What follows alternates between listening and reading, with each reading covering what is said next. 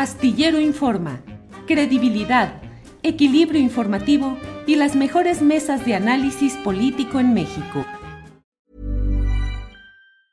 Hiring for your small business? If you're not looking for professionals on LinkedIn, you're looking in the wrong place. That's like looking for your car keys in a fish tank.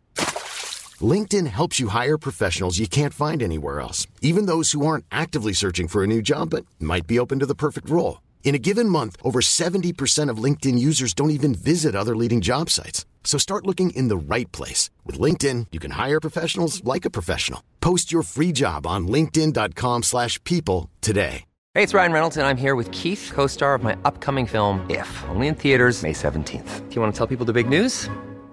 All right, I'll do it. Sign up now and you'll get unlimited for $15 a month in six months of Paramount Plus Essential Plan on us. Mintmobile.com slash switch. Upfront payment of $45 equivalent to $15 per month. Unlimited over 40 gigabytes per month. Face lower speeds. Videos at 480p. Active Mint customers by 531.24 get six months of Paramount Plus Essential Plan. Auto renews after six months. Offer ends May 31st, 2024. Separate Paramount Plus registration required. Terms and conditions apply if rated PG.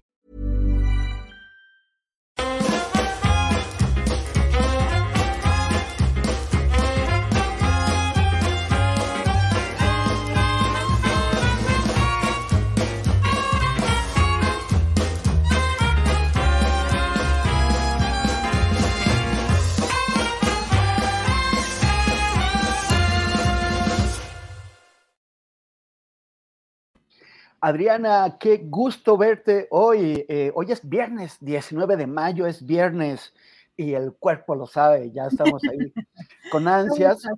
Este, pero, pero bueno, todavía es mediodía, todavía es mediodía. Todavía es temprano, todavía es temprano por si ya están sacando las heladas, como diría Álvaro y Páez. Eh, pues muy buenas tardes, Temoris, buenas tardes a toda la gente que ya está conectada. Les recordamos que nuestro queridísimo Julio Astillero está tomando unas merecidas vacaciones, está eh, cruzando el charco, nada más aquí cerquita, pero regresa en un mes y nos encargó el changarro, así que no nos dejen solos, recuerden dejar su like y Temoris, tenemos mucha información, muchas cosas interesantes el día de hoy. No sé si tuviste oportunidad de ver el debate del día de ayer del Estado de México o algunos fragmentos o, ver algunas de las eh, propuestas que eh, presentaron en este debate. ¿De ver qué? Este debate, bueno, ya sé que pasó de noche, ¿verdad? Pasó un poco de noche este debate. ¿Debate? ¿Hubo debate? Pues no, ¿verdad? Fue como, fue como una especie de presentación de propuestas. La verdad es que yo sí estaba un poco a punto de dormir.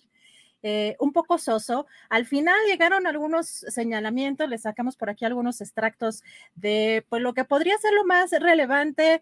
Eh, incluso sí hubo un señalamiento importante, Temoris, a la vestimenta de Alejandra del Moral, de este Rosa INE, eh, Rosa Aline no se toca, ¿no? De estas movilizaciones que, hicieron aquí en la Ciudad de México y también muy vinculado este Rosa a la... Oye, no digas eso, no digas eso. Mira cómo vengo.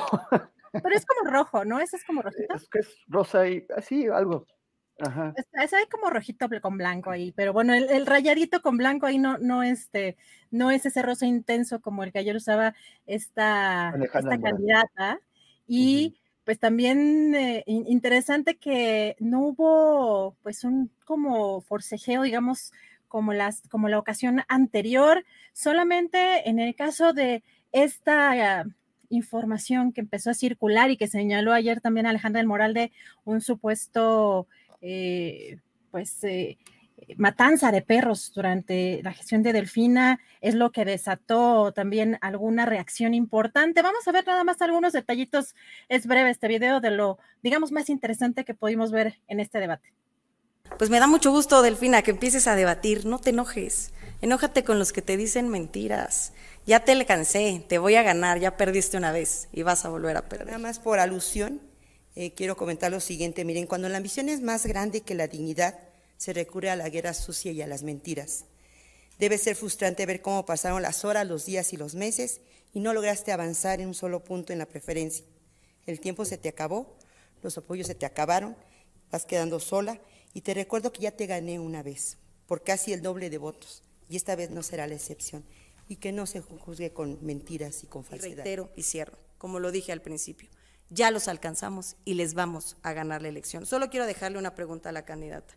¿Te comprometes a respetar el resultado de esta elección? Pues como ves, Temoris, algunas cosas, sabes que muchos lugares comunes, ser impunidad, este, si nos tocan a una, nos tocan a todos. También hubo esta frase que repitió Alejandra del Morale, a nadie le importa, ¿no? De si es izquierda o es de derecha.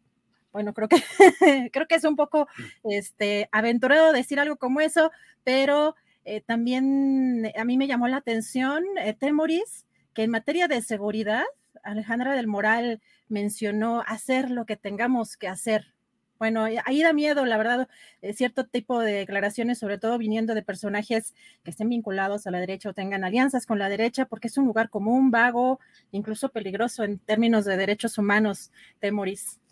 Eso es como una corrección de, aquel eslogan que tenía el, el exgobernador del, del Estado de, México, que cuando, cuando hizo campaña, Erubiel Ávila, que decía, los derechos humanos son para los humanos, no para las ratas. Y, entonces era, pues sí, o sea, es una, una, una, prefiguración de una, de una película, de, de, una política intolerante de, de, extrema derecha, que ella pues sí tiene que decir eso, que no importa la derecha y, la izquierda porque es, es, la candidata de una alianza, pues tutti frutti, ¿no? En donde se mezclan todos y, finalmente, pues por, e, por, eso no son capaces de, presentar un, argumento. Pero tan no hubo argumentos, tan no hubo propuestas, digamos, de consideración, que lo que quedó resonando del debate fue la afirmación de que ya, ya te alcancé, que le dice Alejandra del, del, Moral a, a, Delfina, ya te alcancé, que, que, es pues totalmente una falsedad. O sea, cualquiera que dice que las encuestas son, son malas, son las encuestas de todos los medios de comunicación, los de derecha y los de izquierda y los de arriba y los de abajo. Y, todas eh, le, dan a Delfina una distancia, una ventaja que parece irremontable.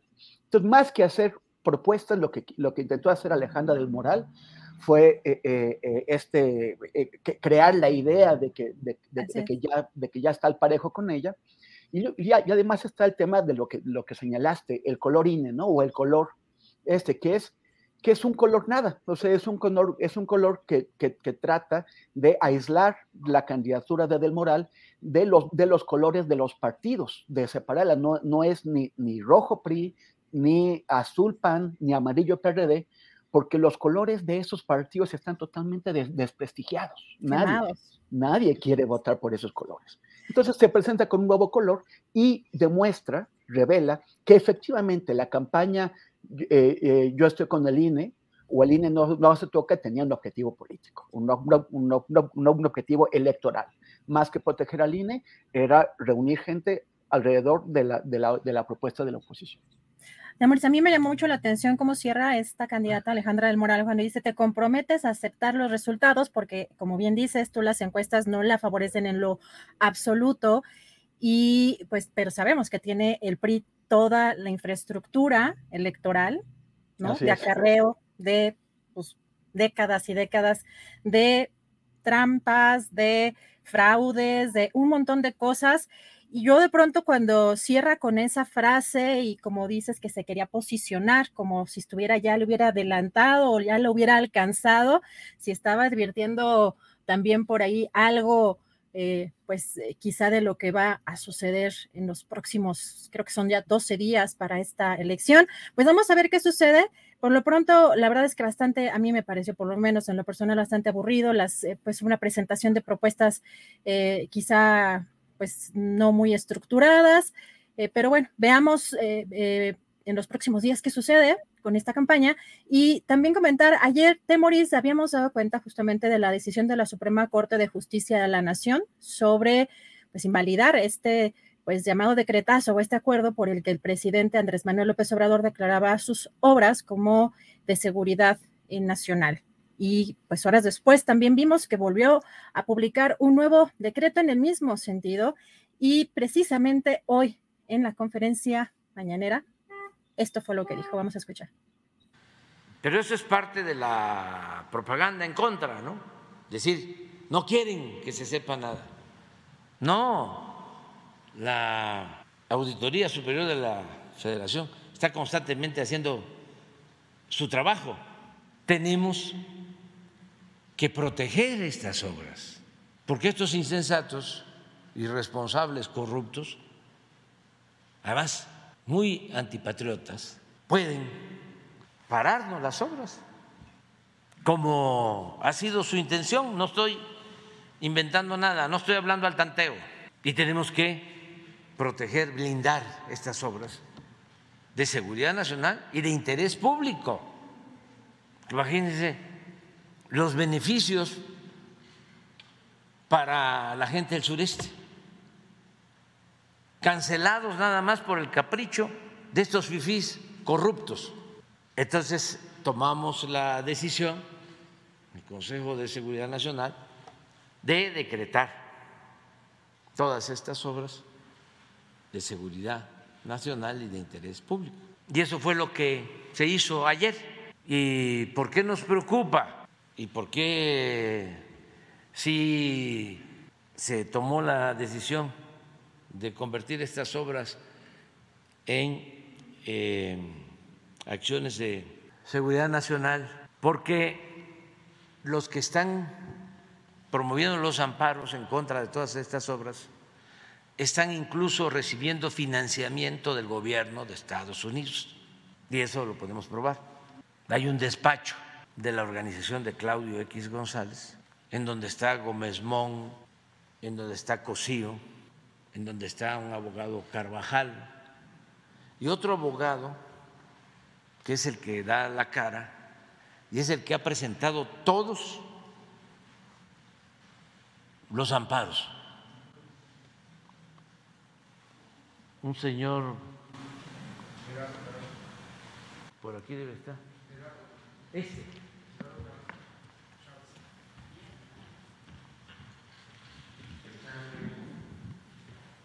Y todos ellos forman parte de esta organización. Temoris, que, que se está refiriendo a Gerardo Carrasco, y precisamente fue un, independientemente del tema de la transparencia, que es algo fundamental y que no solamente se, eh, pues se resuelve con el tema de la Auditoría Superior de la Federación, creo que para el tema eh, también del periodismo de investigación, pues hay muchas cosas ahí importantes en esos, en esos temas, pero lo que sí eh, es cierto es que esta este despacho jurídico eh, incluso era parte, no sé si en estos momentos de manera directa, porque era, digamos, un poco más, no secreto, pero no estaba a la vista, era el brazo armado de Mexicanos contra la Corrupción y la Impunidad, eh, que en su momento tuvo otros abogados a cargo de apellido Mijangos, por ejemplo, había pues un despacho o unos abogados que se encargaban justamente de llevar toda esa parte jurídica de esa organización. En un principio era por el tema de las investigaciones y para la protección también de periodistas, eh, sobre todo porque, por supuesto, había personajes que estaban buscando que no se publicaran algunas investigaciones, como en el caso de Vicente Fox, una investigación que quiso sacar eh, eh, Raúl Olmos, por ejemplo, en su momento que no pudo ser a través de esa vía, también había esa posibilidad de que se pudiera pues asesorar o proteger a los, a los periodistas, pero también era la parte armada de esa, de esa organización que ya tenía pues desde 2017 intereses políticos en ese entonces todavía presidente Claudio X González, ahora ya a cargo de María Amparo Casar. Pero bueno, el presidente aquí señala pues ya a personajes, incluso al exsecretario de Gobernación Gómez Montt. Interesante también eh, cómo plantea eh, pues algunas eh, cosas que o información que le llega, en su caso, pues sobre una contratación que habría hecho Norma Piña en la Suprema Corte de Justicia. Vamos a escuchar. Resulta que la presidenta de la Corte contrató a la que era directora de recursos materiales cuando García Luna fue directora general de recursos materiales, servicios generales e infraestructura de la Policía Federal Preventiva en el periodo de García Luna. Y está en investigación que se tiene en contra de García Luna, de todos los contratos que entregaron. Firmó contratos relacionados con la adquisición, mantenimiento, prestación de servicios e infraestructura de la Policía Federal Preventiva con empresas que se encuentran en investigación por parte de la Unidad de Inteligencia Financiera y la Fiscalía General de la República.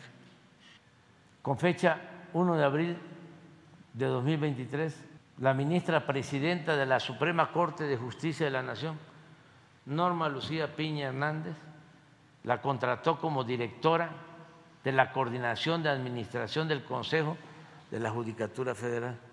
Entonces, ¿cómo no vamos a blindar los trenes y los puertos? Tenemos que poner por delante el interés general. Y estamos hablando de contratos, contratos de muchísimo dinero. Sí, están este, buscando, ¿no? Bloquear, contrarrestar todo lo que hacemos y es ya de manera abierta, descarada, un poder al servicio del bloque conservador. ¿Cuándo entra esta señora a trabajar ahí? ¿Y cuándo fue que un juez, un magistrado de la Corte descongela las cuentas de la esposa de García Luna? Pues coincide, ya estaba esta señora ahí. Digo, no estoy este, asegurándolo, pero a ver, a ver, ¿cuándo entró y cuándo toman la decisión de descongelar las cuentas? Este es informal, este es del INAI, este es eh, donde sale su nombre que fue contratado en la Judicatura, el Consejo de la Judicatura, el primero de enero de este año. ¿Y cuándo fue lo del que descongelaron las cuentas? El 23 de febrero de, este año. 23 de febrero. O sea, ya estaba ahí ella. Boris que presentó dos fechas diferentes. Bueno, falta que quizá aclaren eso, porque supuestamente el descongelamiento de cuentas eh, de la esposa de Genaro García Luna fue en febrero y al principio mencionan que fue contratada en, abril y después que en enero. Entonces, bueno, de todas formas, ahí hay un señalamiento pues fuerte del presidente Temoris. Sí, sí, bueno, no, no, necesariamente tendría que haber operado ella, ¿no? el, descongelamiento, o sea, si no son, son acuerdos que, que, se realizan entre grupos. En este caso, pues parece que eh, grupos eh, que de alguna forma están conectados a García Luna, con la ministra Piña. O sea, eso sería así, no, no, no tiene que estar ella. Ella pueden ser varias consecuencias. También eh, acuérdate que, la, que, ella colocó eh, en, en, la, en, la, defensoría a un eh, familiar cercano de Isabel Miranda de Wallace. creo que, más bien creo que más bien en la corte está trabajando una persona cercana a Miranda de Wallace eh, o es, fue parte de lo que denunció justamente Salvador Leiva, el abogado, ¿verdad? Bueno, a lo mejor tienes razón y estoy, este, alguien cercano a, la, a Miranda de Wallace, eh, recordaba yo que era algo así como una consuegra o alguna, eh, pero bueno, ahorita les damos bien el, el dato, pero pues sí, señalamientos desde la conferencia mañanera, no es que esté diciendo que directamente porque también el presidente menciona que no está, o sea, no lo tiene confirmado, pero hace alusión de pronto a movimientos que hay dentro del Poder Judicial de la Federación que están coincidiendo pues con algunas cuestiones de liberaciones o de algunos movimientos en contra de su gobierno y pues veremos también eh, pues con más detalle este personaje o esta, esta persona que menciona que fue colaboradora de García Luna, pues eh, qué está, eh, pues qué está haciendo exactamente en la Suprema Corte de Justicia y la fecha, verificar la fecha, porque ahí, por eso les puse esas dos, esas dos partes, justamente hay ahí una diferencia eh, de fechas que no, como, no concuerda con lo que ellos están señalando. Pero, eh, Temoris, vamos a, entrar en la primera entrevista, si te parece bien, regreso en un ratito más con más segmentos de la conferencia mañanera. Eh, ya tenemos por acá la primera entrevista. Muy bien. Gracias. Y Manol, ¿cómo estás? buenas tardes. Ah, Demoris, qué gusto verte de nuevo. Así es. Eh, la última vez nos vimos en vivo, ahora es eh, por vía... Eh, por vía remota. vía remota. Así es. qué gusto. ¿Cómo has estado, Imanol? Espero que bien. Bien, todo muy bien. ¿Tú qué tal? Pues muy, muy bien. Este, ya, ya ves que, los, los, tiempos políticos de los cuales la, la universidad pues no, no ha estado ajena, más bien bastante ligada por, por, por diversas circunstancias. Cuéntanos cómo se está viviendo toda esta temperatura em, que, coincide además con el, con el proceso de renovación de la rectoría. Bueno, em, es un, proceso de cambio en la rectoría diferente al de otros años eh, que me haya tocado vivir porque hay muchas cosas ocurriendo en la sociedad mexicana que están impactando a la universidad sistemáticamente y hay un escenario en donde esta combinación entre los procesos nacionales y las discusiones y grandes debates nacionales están también involucrándose con lo que ocurre en la universidad. Entonces, por ejemplo, estamos viviendo una campaña intensa de rumores eh, que tienen muy poca eh, fundamentación, como los que circulan hoy diciendo que en realidad eh, Claudia Sheinbaum va para la rectoría de la UNAM o otros que han señalado que, este, que Lorenzo Córdoba sería uno de los contendientes. En fin, un proceso en el cual se mezcla eh, nombres y, procesos externos con lo que todavía falta algunos meses ocurrirá a partir de, digamos, según dijo el rector Graue, de agosto a noviembre de este año. Ahora, por otro lado, tenemos una universidad bastante convulsa. Eh, desde antes de la pandemia, los movimientos de las mujeres eh, eh, pusieron un escenario que no está resuelto con las tensiones existentes por la violencia de género que vive la UNAM y vive cualquier otra institución del país. hay, hay problemas de acoso, de hostigamiento que no se resuelven, que hay poca decisión y poca voluntad política para eh, eh, sancionar acciones y a personas que han estado involucrados en hechos como estos. Eh, también vino la pandemia, el regreso de la pandemia ha sido muy complejo. Durante la pandemia, la autoridad administrativa de la UNAM dejó de pagarle su salario a profesores de asignatura y entonces esto sacó a flote, además del malestar por el, el corte en los pagos, la situación de desigualdad y de incertidumbre que vive el profesorado de asignatura en nuestra universidad y ha planteado un tema de enorme inquietud. Eh, yo te diría, quizás eh, para no alargar demasiado esta primera respuesta, Temoris, que hay muchos problemas no resueltos, mucha tensión, eh, poca disposición de autoridades locales a resolver los problemas, a atenderlos. Hay una insatisfacción general del estudiantado y una percepción de que el proceso que se viene pues eh, requiere o debería de abrir discusiones profundas que la UNAM no da hace mucho tiempo. Bueno, y Manuel, nada más quisiera recordarle a nuestra audiencia que eres el director general de evaluación institucional. Eh, eh, y Manuel Ordorica, porque no, no, lo, no lo comenté hace un rato, pero además tienes una, una larga trayectoria en la, en la universidad desde el movimiento del Consejo Estudiantil Universitario en 1986, que, del, cual fuiste una de las, de las, de las figuras más, más importantes y ya después entraste como académico y ahora estás en esta posición. Eh, y, Manuel, pero, o sea, ¿qué es lo que pasa con, con los, con, con el, los métodos de, de, sucesión, o sea, de, de, de elección del, rector en la, en la, universidad? Hay una sensación que, bueno, no, no, no una sensación, durante muchos años o décadas, ha habido, por ejemplo, desde aquel consejo universitario que se, que se congreso que, que se hizo, en donde ha habido una crítica a, esos procesos, a la forma en que se hace. Se, dice que es elitista, que, tiende pues a conservar las principales posiciones, no solamente a la rectoría, en, eh, en, los grupos de poder tradicionales de la universidad. Eh, ¿qué, cuál, cuál, es tu postura a este respecto?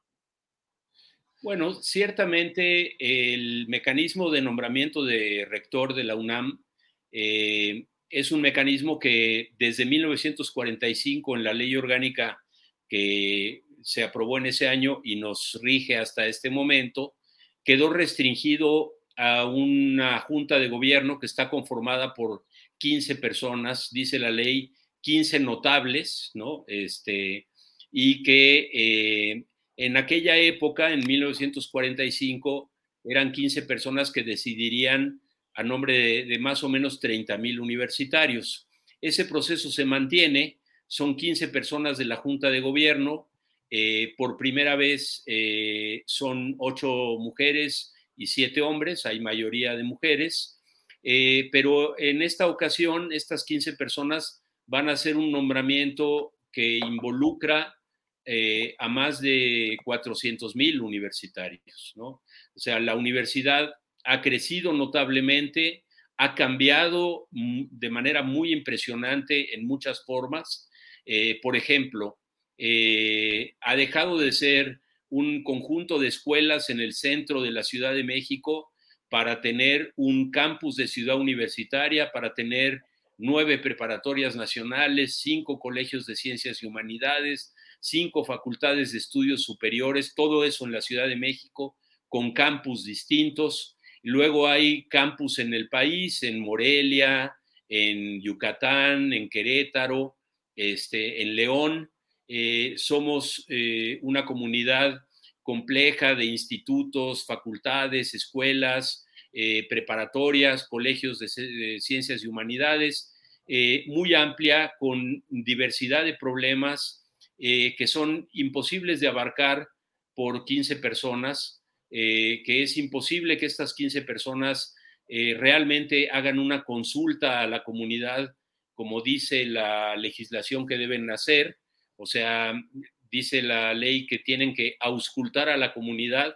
No sé si cada una de estas personas se va a poner un estetoscopio para auscultar uno por uno a, a 400 mil eh, universitarias y universitarios. O sea, lo que lo digo sarcásticamente, pero en esencia lo que hay es una completa disociación entre la comunidad universitaria y un cuerpo que responde a grupos bien identificables dentro de la universidad que han mantenido el control y el poder en la rectoría desde hace muchas décadas, ¿no? Es evidente el caso del grupo médico, que a través de la Academia Nacional de Medicina y otros agrupamientos profesionales y de la Facultad de Medicina ejerce una enorme presión el sector de los abogados es otro sector que tiene mucha fuerza.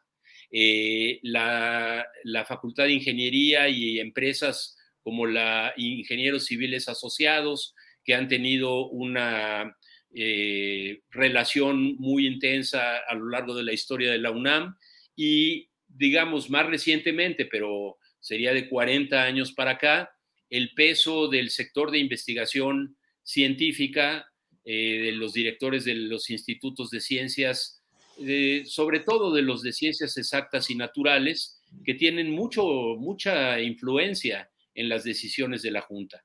Es importante ver, por ejemplo, la composición de la Junta, que tiene un muy alto número de representantes de institutos y centros de investigación, más bajo de facultades, este, no hay ninguna presencia del bachillerato, en fin, em, queda claro que la Junta, aunque cada una de las personas tenga las mejores intenciones, está de alguna manera eh, determinada para responder a las eh, presiones y necesidades e intenciones de los grupos de poder tradicionales de nuestra universidad.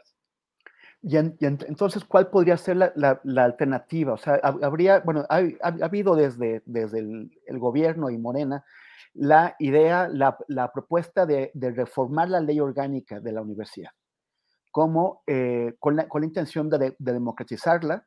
Y bueno, no hay eh, nada muy concreto, pero me, parece que tiene la idea de que, eh, de que la rectoría se sometiera a una elección mediante voto directo ¿Tú qué, qué, qué opinas de que se hiciera esta, esta reforma?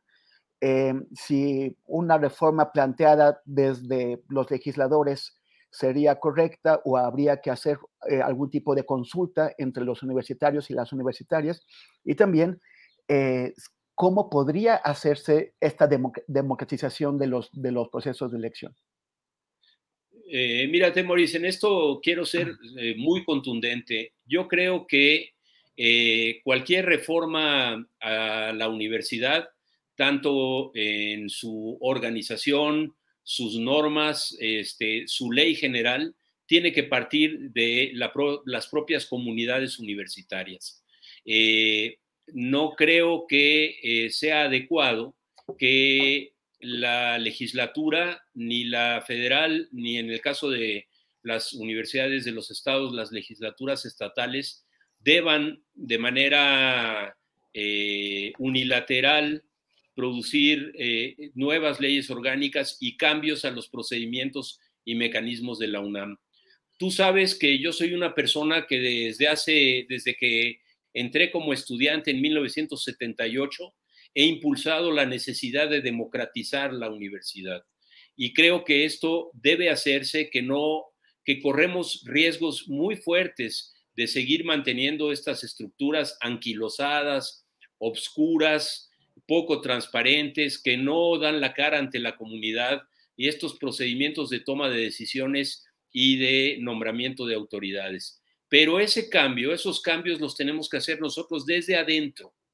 Y eh, en todo caso, eh, en la medida en que eh, yo creo que la persona que ocupe la próxima rectoría tendría la obligación de abrir paso a estas discusiones que nos permitan tener una idea de nueva universidad a la que corresponda una propuesta de ley que elaboremos desde la propia UNAM y que enviemos al Congreso de la Unión, puede ser a través de legisladores o de la eh, presidencia de la República o lo que sea, pero construida desde adentro. Eso es una, una cuestión muy importante.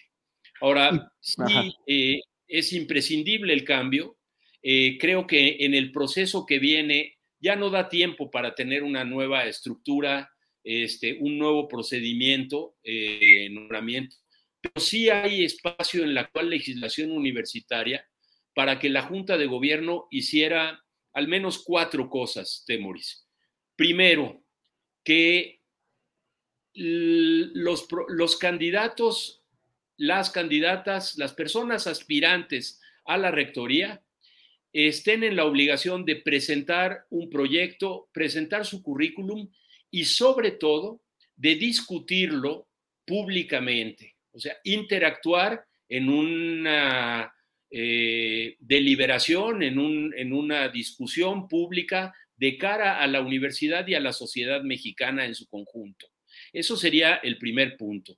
La segunda propuesta es transparentar el funcionamiento interno de la Junta eh, y esto se podría hacer transmitiendo las sesiones de la Junta de Gobierno por Radio UNAM y TV UNAM. Eh, tenemos que la Suprema Corte de Justicia de la Nación transmite las sus, sesiones. Eh, no se puede argumentar que en la UNAM ocurren cosas que son de tal magnitud que es imposible hacerlas transparentes, dar acceso a la información a la comunidad universitaria.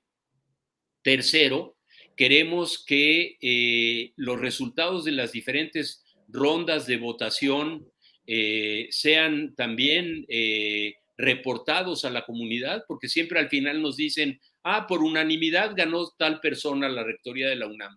y, es, y la elegimos porque es la mejor candidatura. Eh, necesitamos que se den argumentos de por qué se elige a una persona y en particular en esa transmisión televisada de las sesiones de la Junta de Gobierno, es muy importante que la comunidad pueda ver el interrogatorio o, la entrevista de cada aspirante a, la rectoría que vaya a ser entrevistado por la Junta o entrevistada eh, y que se pueda ver en los medios de comunicación, ¿no?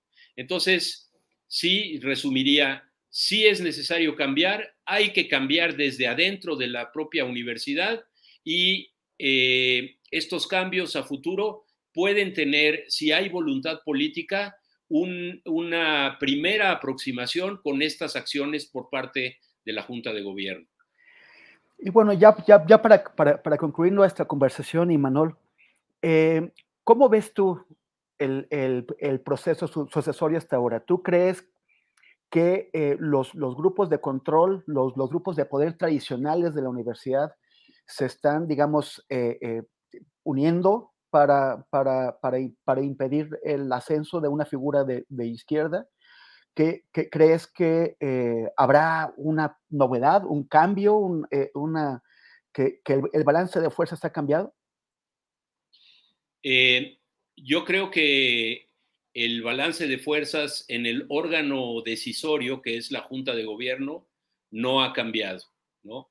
Pero creo que sería de una enorme ceguera política de parte de la Junta de Gobierno y de los grupos que tradicionalmente han operado eh, el nombramiento de autoridades y en particular de la Rectoría, no reconocer que en la, UNAM hay tensiones muy fuertes y hay eh, problemas que es necesario recoger y que tiene que reflejarse en que quien aspire al cargo eh, de la rectoría no puede ser un proyecto de continuidad, que los argumentos de que la ley 45 han dado estabilidad eh, son, hay que matizarlos mucho porque con esa misma ley han caído un buen número de rectores y tenemos conflictos casi todos los días en entidades universitarias, ¿no?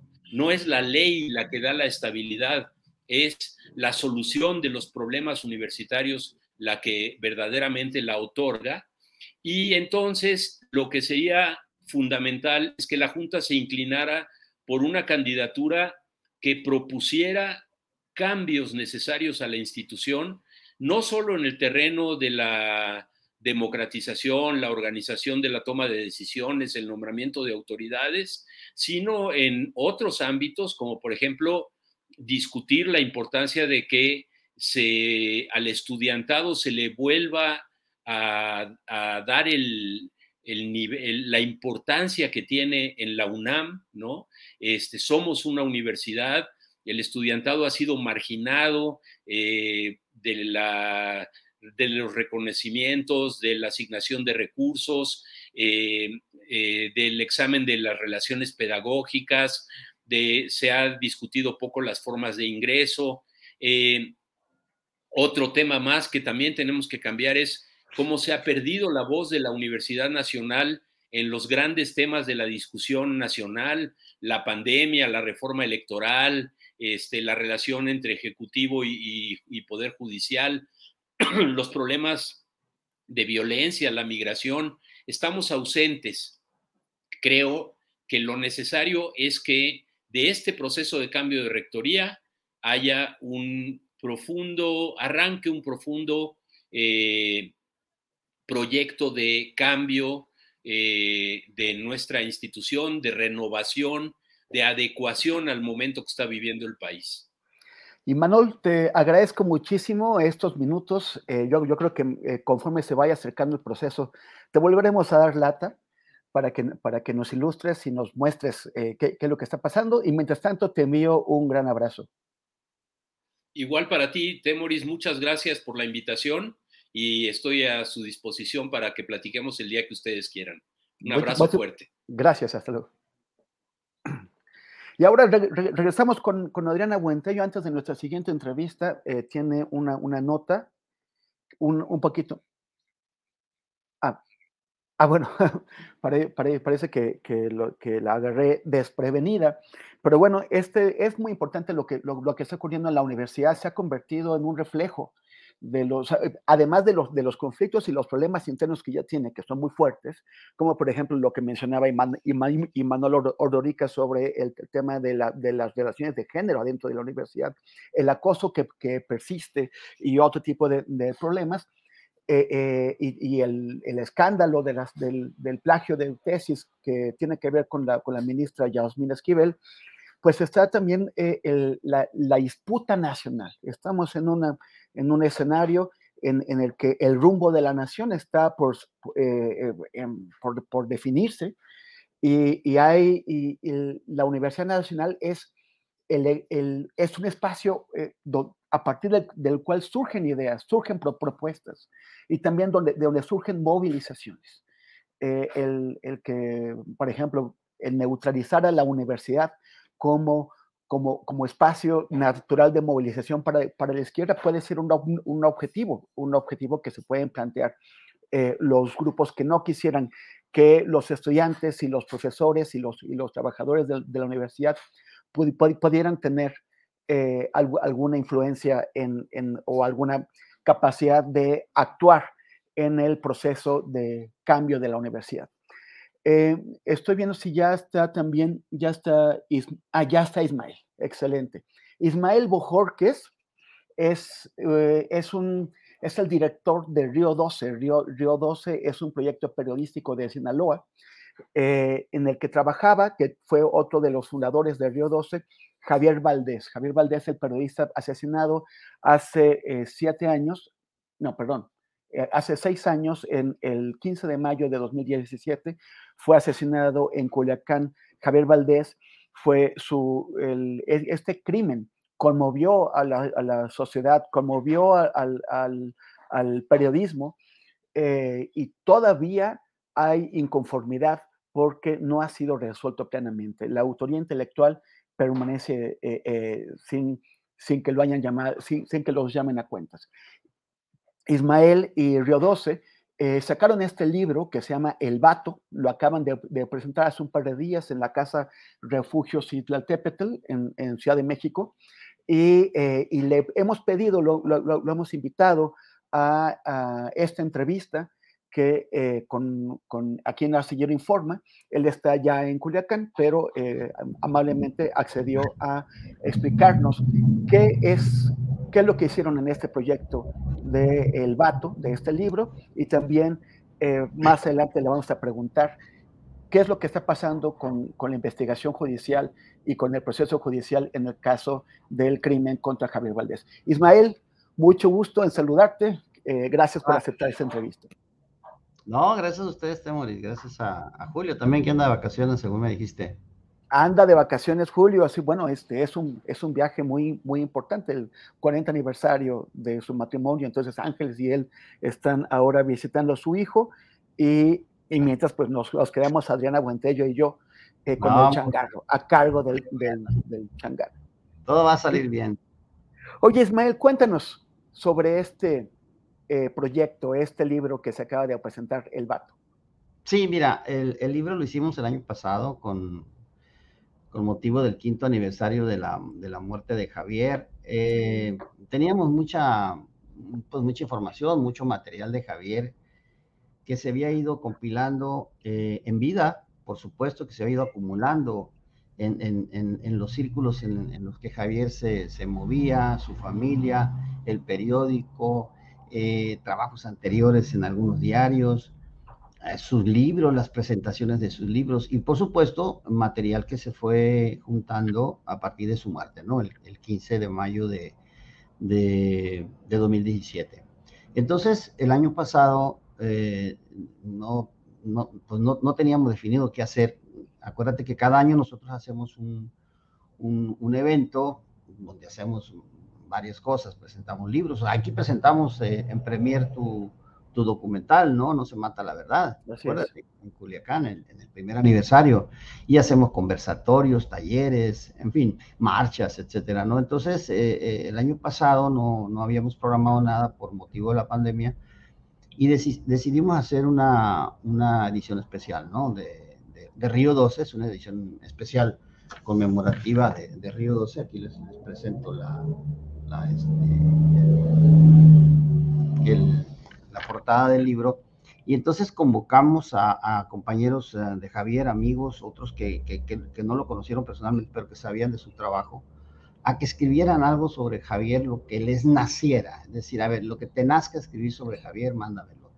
Y, y, este, y todos, absolutamente todos, eh, respondieron al llamado y logramos juntar 60 plumas, están incluidas las, las plumas de Río 12 en las que están eh, pues escritores, amigos, periodistas. Está Julio ahí, por cierto, con un gran artículo que nos mandó Julio. Está Juan Villoro, está Jesús Silva, Jesús Márquez, está Marcela Turati, Daniel Arrea, Alejandro Almazán, Alma Guillermo Prieto, John Lee Anderson, Julia Preston, en fin, eh, Nacho Rodríguez Reina nos mandó un artículo, por cierto, también. Eh, en fin, son 60 plumas. Eh, ¿Para qué les sigo? Y entonces lo que hicimos fue eh, armar un gran retrato de Javier, desde todos los enfoques de su vida, su vida personal, incluso familiar, su relación con sus, padres, sus hijos, en fin, ¿no? Sus libros, sus crónicas, sus pesares, sus gustos por la música, todo eso relatado a través de las plumas de los invitados, ¿no? Con anécdotas personalísimas, gente que lo conoció, compañeros con los que convivió, en fin. Entonces yo creo que logramos al final de cuentas hacer un gran perfil de Javier. Creo que logramos un buen libro eh, muy completo. Carmen decía en la presentación, Carmen Aristegui, que lo presentó junto con Diego Enrique Sorno el martes en Casa Refugio, decía, eh, me decía, me decía, yo creo que a Javier le hubiera gustado este libro, ¿verdad? Entonces sí, yo pienso que a Javier le hubiera gustado este libro porque porque recoge eh, el alma, digamos, y vida de Javier, ¿no? Y que de los, o sea, la, convocatoria fue muy amplia, ¿no? Porque incluso fue a, nivel internacional. Estás mencionando a John Lee Anderson, a Alma Guillermo Prieto, que, que, bueno, que siendo mexicana en realidad es una, es una escritora de, de, un, de un alcance eh, internacional también. O sea, la, la, figura de Javier fue, fue especialmente trascendente, ¿no? él tenía eh, era muy reconocido en México, especialmente por, eh, por, los periodistas que, que, cubren la violencia en el país y que lo, y que lo veían como, como, como, un ejemplo de cómo hay que hacer ese, tipo de coberturas, pero también eh, a nivel mundial era, era reconocido Javier. Sí, y fíjate que cosas muy, que, que, al final de cuentas terminan conmoviéndote, ¿no? Por el caso de, de Johnny Anderson, por ejemplo, que es un periodista gringo, pero muy latinoamericanizado, ¿no? Eh, él, él, estaba, cuando yo le mandé el, el correo electrónico, me lo pasó, o, el mensaje de WhatsApp, yo no recuerdo que le mandé, eh, me lo pasó Carlos Dada, el dato, del, director, fundador del, periódico El Faro, ¿no? Del Salvador. Y yo le escribí a Johnny Anderson, eh, no nos conocíamos personalmente, pero habíamos hablado alguna vez. Eh, y él estaba en Chile porque acaba de empezar la guerra Ucrania. Y entonces me dice, mira Ismael, eh, me encantaría, no sé si puedo escribirte algo, porque ahorita ando en Chile y, es, eh, haciendo trabajo, dice, y estoy muy preocupado y haciendo esfuerzos por sacar a mi hija de Moscú, porque, porque acaba de empezar la guerra y pues estaban muy asustados, ¿no? Entonces él estaba en esos trances, ¿no? Y al final de cuentas, eh, como al mes, me volvió a escribir, me dijo, ¿sabes qué, Ismael? No alcancé a escribirte un, un, artículo para tu libro, pero yo publiqué un artículo al New Yorker eh, justo cuando murió Javier, como una semana Javier, te lo voy a mandar, y, y, este, y me lo mandó en ese momento. Te lo estoy mandando, me dice, y tú edítalo, tú revísalo, ve qué, qué, qué haces con él y, y, públicalo, por favor. Me dice, esa va a ser mi aporte. Eso fue lo que hice, eso fue lo que hice. Eh, Julia Preston escribió un texto nuevo. Alma Guillermo Prieto había publicado, eh, no recuerdo si en el New York Times, en el New Yorker, no recuerdo exactamente, pero había publicado un texto, también me lo mandó Alma y me dijo, me dijo, eh, por favor, junto con mi texto, publica la columna del licenciado, porque ella había leído la, la última columna que escribió Javier, que se llama El licenciado, este, porque habla de esa columna también Alma Guillermo Prieto. Y, eso fue lo que publicamos. Entonces, eh, si eh, todo el mundo atendió el llamado, Alejandro Almazán me mandó una carta dirigida a Javier, llevamos una, una, una carta de su hijo, Francisco, un texto donde de, de, Griselda Triana, la esposa de Javier, donde narra ella que ella nunca leyó un libro completo de Javier, porque porque sufría mucho junto con Javier cuando Javier estaba escribiendo sus libros. O sea, el Javier estaba escribiendo, estaba tecleando y se levantaba y, y, apesadumbrado, a veces lloraba y le decía, o le decía a Griselda, léveme este, por favor, léeme este, este estas páginas que acabo de escribir. Y entonces Griselda las leía y terminaba igual. Entonces, en esa carta Griselda cuenta que, que ella nunca leyó un libro completo por esa situación. Entonces, el libro está lleno de esas anécdotas, ¿no? Carlos Dada escribe de aquel viaje que hicimos a Nueva York en 2011 cuando nos dieron el caos y andábamos nosotros como loquitos en las calles de, Manhattan buscando un lugar donde vendieran smoking porque la ceremonia iba a ser de, etiqueta, ¿no? Y entonces el Carlos Dada nos acompañó, en fin. está lleno, está lleno de historias, vienen textos eh, hermosísimos sobre los gustos de Javier por la música. Javier fue músico, fue militante izquierda, fue candidato a diputado. Hay fotografías donde está volanteando en los camiones, fotografía donde está tocando el bongo en una plaza. Eh, eh, en fin, o sea, es, un libro muy, muy completo. Oye, y más allá del libro, yo creo que es muy importante recordarle a, nuestra audiencia que el crimen de Javier, o sea, ya, ya son seis años y, todavía eh, pues persiste la, impunidad. ¿Nos los puedes actualizar qué es lo que está pasando ahí? Sí, mira, eh, hay dos, eh, en, el, en el, hasta donde, hasta donde sabemos, hasta donde la fiscalía ha dicho y sabemos nosotros, directamente participaron tres hombres en el crimen de Javier, tres sicarios. Eh, uno iba al volante y se bajaron dos y los dos dispararon contra Javier, le dieron 12 tiros. Y este, uno de los dos que se bajaron murió en septiembre, si mal no recuerdo, el 26 de septiembre en San Luis Río Colorado, Sonora, en otro hecho violento. Y, y los otros dos ya fueron sentenciados, fueron juzgados y sentenciados. El más joven que iba al volante a 15 y pico de años de prisión y el más eh, viejo y, este y el, el, el, digamos el jefe de la célula eh, murió digo perdón este fue sentenciado a 34 años de prisión y pico eh, la, fiscalía apeló la sentencia porque está solicitando 50 años que es la pena máxima y al contrario la, defensa de, de los sicarios eh, apeló la sentencia para que fuera reducida y ahí estamos en ese proceso, ¿no? Pero el autor intelectual que ya está identificado como, Daniel, como Damaso López Serrano, eh, alias el Minilic, hijo de Damaso López Núñez, este, está, está acusado, señalado como el autor intelectual del crimen de Javier. ¿no? Hay una orden de aprehensión ya dictada por un juez, pero este señor está preso, está en manos de la justicia norteamericana. Él se entregó eh, en, julio, julio, agosto, no recuerdo exactamente, eh, de, de, ese mismo año, este, en la frontera de Caléxico, a, la DEA, y entonces tiene ya, pues que, más de cinco años, ¿no? Vamos para seis años, que él está preso y hasta donde nosotros tenemos entendido, el Minilic está mm, acogido al, programa de testigos protegidos. Entonces, eh, la fiscalía solicitó su extradición en 2020 y le fue negada en 2022. Es decir, por razones eh, que la fiscalía eh, no nos ha explicado, razones consideraciones del Departamento de Justicia o de la Corte, que lo está juzgando, negaron la extradición y entonces se volvió, se volvió a solicitar la extradición del Minilic y estamos a la espera de que haya una respuesta del gobierno norteamericano. Esto, lo hemos dicho, va a ser muy complicado, Temoris. Siempre supimos que esa parte del proceso iba a ser la más complicada, porque hay que lidiar con los gringos y con los intereses de los gringos. Ellos ocupan al Minilica ya como testigo protegido. Y si tú le agregas eh, hechos más recientes, como la detención de Ovidio, la probable, casi segura extradición a los Estados Unidos, pues lo van a necesitar para que testifique en contra de Ovidio, porque son de la misma camada, participaron seguramente en los mismos crímenes o en muchos de ellos. Entonces, para, para, la justicia gringa va a ser muy valioso el testimonio, o sería muy valioso el testimonio de Damaso López Serrano, y por eso pienso yo que va a ser muy, muy complicado. Ahora, se están corriendo eh, eh, por las vías institucionales, que son las solicitudes de extradición, amparadas en, los convenios de, de, extradición de ambos países, en fin, pero, pero, pero hay, otra, hay, otra, hay otra ruta complementaria a esto que es la diplomacia.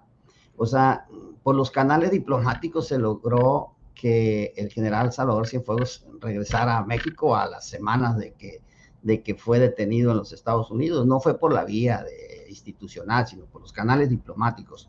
Y entonces yo pienso que aquí va a hacer falta una buena dosis de diplomacia del gobierno mexicano para eh, lograr que este, eh, que el autor señalado, el autor intelectual, sea extraditado a México y juzgado por el, por el la justicia mexicana por el crimen de Javier. Entonces, pero, pero va a ser muy complicado.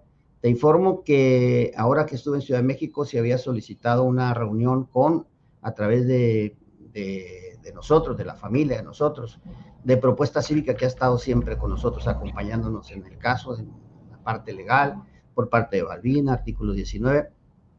Este, eh, se había solicitado una reunión con el área de asuntos internacionales de la Fiscalía, pues para ver cómo está el asunto y qué podemos hacer juntos, en fin, por dónde irnos para lograr la extradición, pero fue cancelada.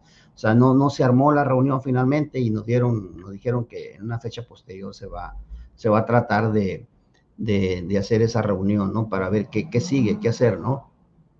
Pero e, ese es el estatus, digamos, del, del caso de Javier ahora. Pues muchas gracias, Ismael, por el libro, por este esfuerzo, por, por mantener la causa, que es, que es vital, es muy importante. Sabemos que era un gran amigo tuyo que, y que Grisela Triana, la esposa de Javier, también eh, compañera de muchísimos años y de muchas aventuras. Eh, también es muy importante la resolución de este caso para las causas de la libertad de, expresión. Y pues bueno, seguiremos, seguiremos atentos, seguiremos eh, con, con, el, con el dedo en el, en el, en el renglón. Gracias Ismael, te envío un abrazo y a, todos los, los, colegas de... Gracias, Temoris. También para ustedes un abrazo. Gracias, Temoris. Éxito. Gracias.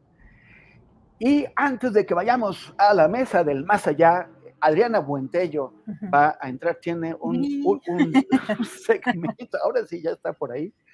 Ya, ahora sí, querido Temoris, pues tenemos todavía algunos segmentos importantes de la conferencia mañanera porque todo este tema y este enfrentamiento ya, pues de manera muy abierta de parte del presidente, bueno, entre el presidente y, el Poder Judicial, eh, pues todo lo que vimos ayer respecto a la carta que, mandó la ministra presidenta Norma Piña, en donde reconoce que estos chats, donde te mantiene una comunicación pues bastante inadecuada con un senador, con otro poder, Hoy el presidente le preguntan en la conferencia mañanera sobre este tema y vamos a escuchar qué responde el presidente.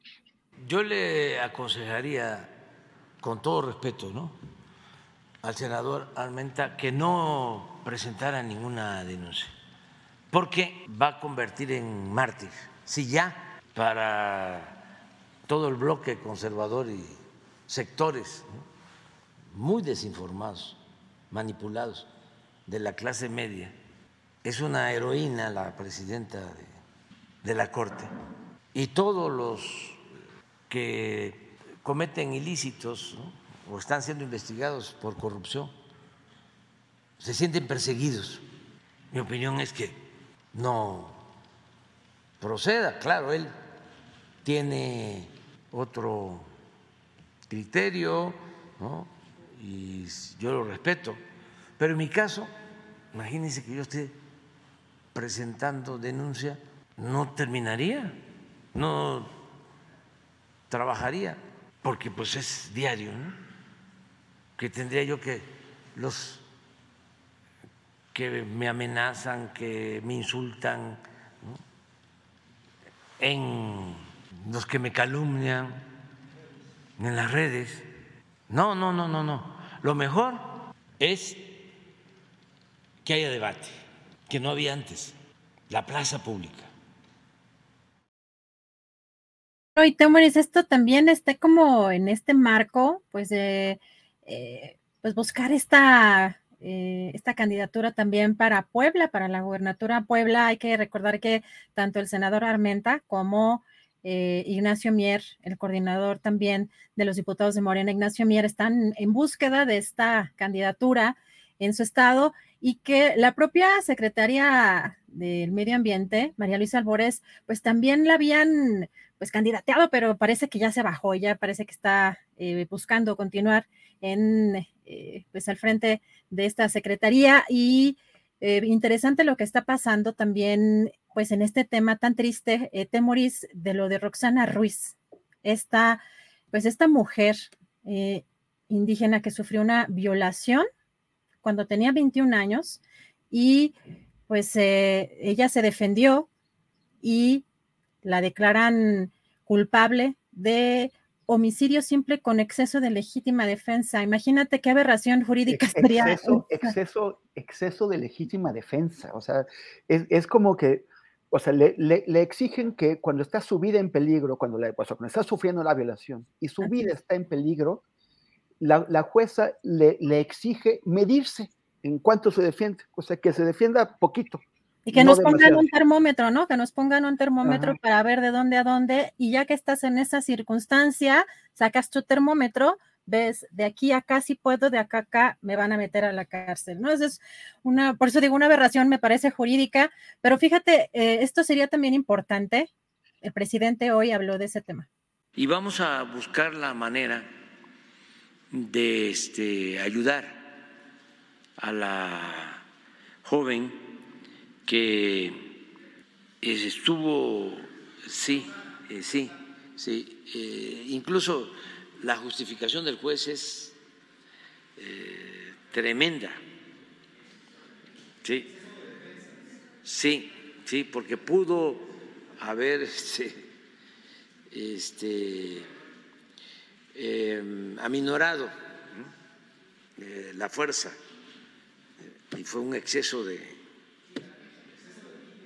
Sí, exceso de legítima defensa. Eso fue lo que manejó, exactamente. Lo estamos ya viendo nosotros y este y si procede, me refiero a que se pueda aplicar el indulto, pues si hay sentencia se nos va a facilitar y lo vamos a hacer. Híjole, temo qué cosa. ¿Cómo, ¿Cómo ves tú este tema? A mí me causa, pues, no nada más coraje, indignación, eh, mucha rabia. Sí, o sea, pero además, es que en una situación así, eh, ¿cómo, o sea, cómo se controla eh, el, el, ego? O sea, es como, como, como, si uno pudiera tener una, una regla y decir, bueno, hasta aquí me voy a defender, ¿no? Este, no vaya a ser que me pase. O sea, eh, que yo, yo, creo que, que, bueno, es parte porque son tantos fallos que tiene el sistema judicial mexicano en contra de mujeres que son agredidas. O sea, se castiga la defensa, se castiga los derechos reproductivos que una mujer decida sobre su cuerpo. Se, castiga si, si una mujer se queja e, es, o sea, seguimos teniendo ese, que, que, ya no tiene que ver con la política, con la 4T, es, son vicios machistas añejos que persisten en el sistema judicial. Difícil todo lo que está pasando, inexistente la, inexistente la, la, la cuestión, la visión de género de eh, en estos temas de justicia. Pero bueno, Temori, ya están por acá nuestros queridos colegas ya están listísimos. Regresan las recomendaciones. Eh, hacemos brevemente un corte comercial y ya regresamos contigo y con la mesa. Muchas gracias, excelente.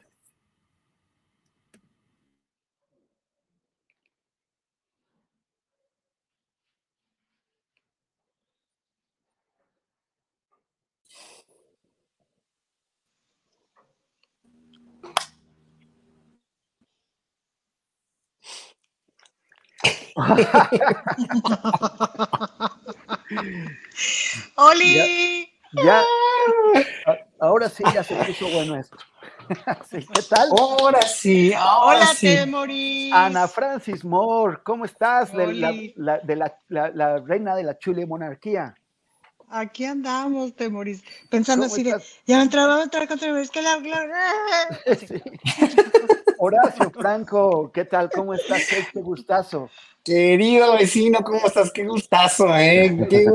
me gustó mucho tu conducción tan limpia, te dije en la mañana de ayer, estuvo muy bonita, hoy también. Qué bueno, bueno, qué bueno que, estás aquí, que, y con Adriana es un binomio muy bonito. Extrañamos mucho a Julio, pero qué bueno que se, que se largó un mes para, para disfrutar la vida.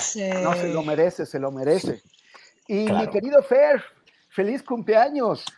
¡Eh! Sí. Wow, Happy birthday to you. ¿Qué, ¿Qué, vas a hacer ahora que, que, ya llegaste a los 30? Ya tienes que madurar. Exacto. No, no, lo, eh, mira, la madurez no es, no es para mí, no es para mí. Hay cosas que no se le dan a uno aunque pase el tiempo. Y, Nunca fue. Nunca fue. Y bueno, ya me resigné a que nunca maduraré, pero me siento muy feliz de seguir siendo un poco el niño que era, nada más que arrugado, canoso, mm. y pues ya no con la vitalidad para la fiesta que teníamos, mi querido Temoris, cuando íbamos en la prepa y, teníamos, vaya que muy divertidas aventuras desde entonces. Así que qué gusto que estés aquí y qué gusto saludar a Ana y a Horacio en estos días tan bonitos. Bueno, siempre, siempre hacemos este, un, un esfuerzo para para, para mostrar esa resistencia, ¿no? Siempre, siempre hay las mejores intenciones al menos. Así es, querido. Muchas gracias. Qué, qué, qué, bueno. Bueno, la, la, verdad es que la semana pasada los estaba observando en, en, la, en la, mesa del más allá con, con, Julio y esta discusión sobre de dónde viene lo de la mesa eh, del más allá. ¿no? Entonces, que decían que si no hay más allá, que, que si ya se acabó la mesa, y luego que en la práctica del masayacismo. Y cuando, y cuando decimos sobre la práctica del este masayacismo. Es, este es, esta es la mnemotecnia del masayacismo. Oye, yo, yo, yo, yo, prefiero llamarla masallista que lasallista, ¿eh? ah, no, pues no, totalmente. Sí, totalmente. No hay, no hay excusas. Pero yo lo que pensaba es que no hay, no hay nada más masayacista que la, que la conjunción virtuosa y revolucionaria entre el nixtamal y el, y el saxofón. Es el masayacismo, es, es el, el yo, digo que en lugar de fundar un partido, como ustedes estaban hablando, un partido masayacista, pues deberían, con la dirección del gran Horacio Franco, crear eh, la Nixtamal Chida Masayas Band. Nixtamal Chida más. Bueno, todo lo que tenga que ver con tortilla, yo estaría totalmente de acuerdo, digamos, ya de entrada. tiene un, este, pues tiene una razón de ser, digamos, ¿no? Entonces yo ahí estaría totalmente de acuerdo. Y yo, tengo otra, yo este tengo otra también, pero no lo voy a decir con masa. Yo, yo prefiero, mi querido Horacio, yo también soy de tu club, Horacio, pero no, no, no precisamente del mismo, pero sí yo también en esta orquesta, eh, evocando al maestro Efraín Huerta, prefiero tocar el saxofón. El saxofón. o sea, yo le entro a la tortilla, el señor, el señor, el mazacuatismo es lo suyo, tú prefieres el saxofón, estamos en horario familiar, nunca lo tenemos que olvidar. Pero es, prima, pero es primavera todavía. Pero es primavera. Oye, nos van a, nos van a, nos va, perdón, el, el, el, nos van a, este, algún juez nos va a, este, a, a condenar por exceso, exceso de amor. O sea, o sea, o sea, Julio está de vacaciones con Ángeles, este, se le está pasando bien, debería estar tranquilo. Yo le prometí, todo va a ir bien, no, no vamos a, o sea, eh, ya, ya debe estarse jalando los pelos así, ¿para qué dejé al Temoris? No, no, no, porque Julio siempre nos recuerda, son las dos de la tarde. Pues Acuérdense que es horario familiar. Ajá. Sí. Oigan, bueno, yo, yo no quiero que, yo no quiero quedarle mal a Julio, pero tampoco, o sea, porque yo, yo, yo sé que el tema que voy a proponer es, pues, ay, también como para horario no familiar, pero yo creo que es inevitable. ¿Qué tal? ¿Qué opinan ustedes de la derecha liliteyesca? ¿Quién, ¿Quién empieza? pase usted, por favor. No, yo empiezo, yo empiezo. Ah, bueno, Ana Francis. que Ayer, ayer ocurrió una cosa muy bonita en el Congreso de la Ciudad de México. Perdón que hable solo del Congreso, amigos, pero sí soy como, ya saben, como esa gente que la tienen amarrada a un solo lugar y que está obsesionada y que solo habla de eso. Es que ayer en el Congreso, no, ayer en el Congreso tuvimos una ceremonia muy bonita de la medalla al mérito Hermila Galindo y todas las premiadas, ay, eran, híjole, unas organizaciones increíbles y mujeres increíbles que le hacen mucho bien al país y que le hacen mucho bien al mundo. Entonces, cuando hay un evento de estos, eh, cada grupo parlamentario hace un pronunciamiento de unos cuantos minutos. Entonces, más o menos todo dijo lo que, lo que es de cajón, pues. Pero cuando se subió la compañera de la derecha, Cool fact a crocodile can't stick out its tongue. Also, you can get health insurance for a month or just under a year in some states. United Healthcare short term insurance plans, underwritten by Golden Rule Insurance Company, offer flexible, budget friendly coverage for you. Learn more at uh1.com. Hey, it's Ryan Reynolds, and I'm here with Keith, co star of my upcoming film, If, only in theaters, May 17th. Do you want to tell people the big news?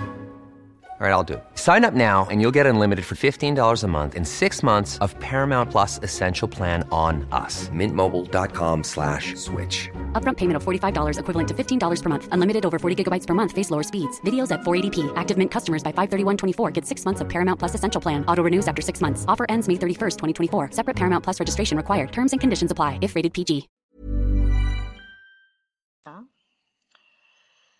Pues empezó a hacer todo un discurso como super Teresa Castell, como super en esa onda, ¿saben? Como de la ideología de género nos está matando y etcétera, etcétera.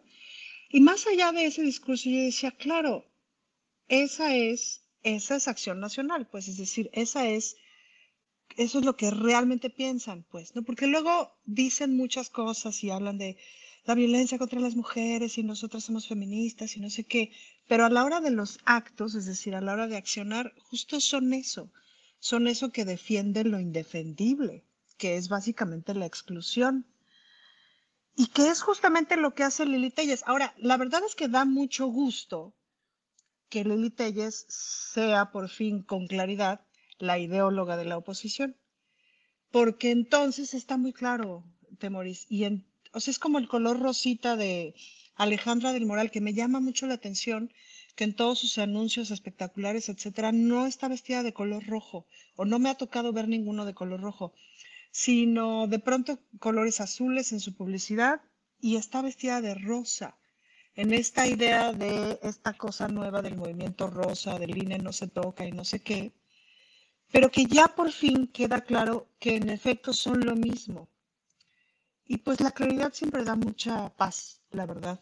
Entonces, esta derecha lilitellesca, pues lo que prueba es que en efecto son eso. Son eso que dice Lili Telles que son. No son menos que eso. Entonces, a mí me da paz. A ver, ¿qué, qué opinas, Horacio, cuando, cuando Lili Telles dice que, que, la, que la derecha no, no debe tener miedo, que la derecha eh, eh, no, no debe eh, admitir, no, no debe, o sea, que que, que, tiene que recuperar como el, la, el valor, que, el, que, la derecha no debe admitir que, que solamente la, la, izquierda es ética.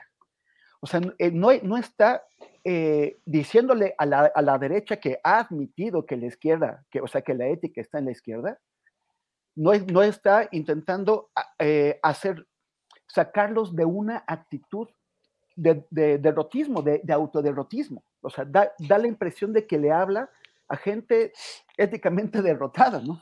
Claro, claro, pero fíjate que voy a poner una cosa sobre la mesa. Espero que reflexionemos y entendamos. ¿Hace cuánto dijo esto Lili? Ya dos semanas. Y seguimos, no nada nosotros aquí, ¿eh? no nada más nosotros aquí. Todos los medios de izquierda siguen hablando de esto.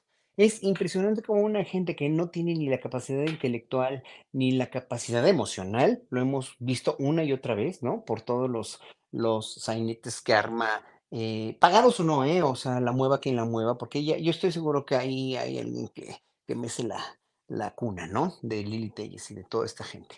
Pero seguimos hablando de eso dos semanas después y no acabamos de, de entender, bueno, sí, acabamos de entender que es una persona que no es representativa para la historia de México contemporánea. No puede serlo, porque es una burla, ¿no? Es una burla la historia, ¿no? Y, y seguimos hablando de eso, y, y lo sigues preguntando de una manera muy cuerda y muy inteligente, y sigue dando de qué hablar un discurso que seguramente ella ni creó, ni ideó, ni es de ella, y seguimos hablando de algo que nos mantiene muy ocupados a los librepensadores, a la gente que sí queremos el progreso en un país como México y sí queremos en un momento dado un cambio de paradigma en toda la sociedad, respetando también los derechos de una derecha que tiene que existir, de un contrapeso a la izquierda que tiene que existir, pero que en México ha sido muy deshonesto y en México ha sido muy, pero de veras muy retrograda y aparte muy mezquino y muy sucio últimamente en los últimos cuatro años con estos golpes bajos que ya tienen 20 años o más que le han dado Andrés Manuel López Obrador. Y en un momento dado, hay un desequilibrio muy fuerte eh, en todos, al, en todos los que queremos en un momento dado contestar a tu pregunta de una manera más lúcida, ¿no? O más, eh, más eh, centrada, porque finalmente no hay punto de equilibrio, o sea, no hay punto de decir, es que sí, la derecha tiene derecho de existir y tiene derecho, incluso la ultraderecha tiene derecho de ser ultraderecha y tiene derecho Eduardo Verástegui, y sí tiene derecho de poner un video de Trump y de invitar al hijo de Bolsonaro y hacer un, claro que sí, obviamente tiene que haber esto, pero no de la manera tan sucia en la que está. Y es ahí donde yo digo, híjole, este, ¿Qué, qué, qué, qué tenemos que seguirle haciendo caso a Lili Telles? Pues sí, tenemos que seguirle haciendo mucho caso, no a ella, sino a todo este paradigma y a toda esta praxis de cosas que ella propone, que son finalmente, es una vocera de Vox y de la ultraderecha, que es peligrosa, sí, que es terrible, sí, que es retrograda, sí, pero que no va a dejar de existir y nadie quiere que deje de existir una oposición o una derecha, pero que, incluso ella misma lo reconoce, o sea, seamos derechos de, al ser, de, al reconocernos de derecha, claro, en México siempre ha sido un estigma el ser de derecha por toda la historia revolucionaria que tenemos y porque finalmente no hay otro, no hay otro, eh, para México. En el inconsciente, fíjense, ¿eh? en el inconsciente colectivo, no ha habido otra cosa más sana que tener gobiernos de izquierda. Por eso México se liberó tanto, por eso tanta gente que era incluso de derecha votó por Andrés Manuel López Obrador, porque finalmente sabían que ya no podíamos seguir con una derecha tan recalcitrante porque era ominosa. En México había sido terrible. Y miren lo que es ahora, sigue siendo ominosa. Ahora, pero yo te diría, yo, terrible. yo, yo debatiría una cosa de lo que dices, Horacio, porque justo esta derecha que teníamos no se enarbolaba como derecha, al contrario, y No, ese era el gran no. engaño. O sea, muchas de las organizaciones de la sociedad civil que hoy vemos que están absolutamente invadidas de ultraderecha, no se veía, o no lo, yo no lo tenía tan claro, la neta, pues estaba como todo pandeado y con una cierta, con un, sí, con un disfraz. Entonces, por eso yo celebro a Lili Telles, porque me parece que por fin está diciendo lo que realmente es. Sí, sí, sí, O sea, me también. parece como No, su discurso más, Ah, ah, más honesto y entonces ya, pues ya le dices a la gente, está todo bien, hermana. Si tú crees que eso que está diciendo Lili Telles te representa, pues Pero a- además, pero- este, yo sí quiero decir y reconocer que Lili Telles en eso es, es revolucionaria, es una innovadora, porque, o sea, eh, todos, todos cometemos estupideces y decimos estupideces en la vida. Todos tenemos, pues, ese derecho pues, a, a hacer alguna pendejada por ahí. Pero de ahí a sentirte orgulloso de ello y a perder la vergüenza de, de ir haciendo calamidades en la vida y decir, yo soy así y, y- y si no les parece, pues es su problema, pues ya es, esa, es un instinto muy cañón. Ahora, estaba pensando ahora que los escuchaba, que si los miembros de la oposición en este momento fueran como drogas, pues podríamos decir que este, Kenia López es como la coqueniamina, ¿no? Es como súper acelerada, es como la cocaína de, legislativo. Xochitl, Xochitl viene siendo como, como la tacha Xochitl, ¿no? Este, Xochitl anda como siempre en tacha, anda ahí como en, en su viaje muy loco. Este, pensaba que, que Santiago Krill podría ser como, como las benzodiazepinas, un ribotril, algo así que te duerme en cuanto te lo o escuchas, ¿no? Pero en el caso de, de quien estamos hablando, definitivamente creo que estamos hablando de fentalili. Y esa es la droga. Esa es la droga más adictiva. hasta Esa el es una canción, Fernando, por A ver. favor, esa es una canción. A ver, Fer, es, ¿tú, qué, ¿tú a quién preferirías ver en la candidatura de la, de la oposición? ¿A Santiago Ribotril o a Fentalili? No, pues a Fentalili, fentalili, fentalili, fentalili. No, porque además hay, hay una razón. Mira, Sa- Santiago Ribotril nos va a dormir a todos y vamos a estar como en el debate del Estado de México, así jeteándonos a medio debate. Y no, no está bien eso. Eh, en- yo prefiero a, a Fentalili porque ella garantiza un espectáculo constante, alejado de la política, por supuesto, de cualquier intento de diálogo, de negociación, de hacer un mejor país, pero va a ser como si nos gobernara Laura de América o... O, o- o sea, ¿quieres que nos gobierne?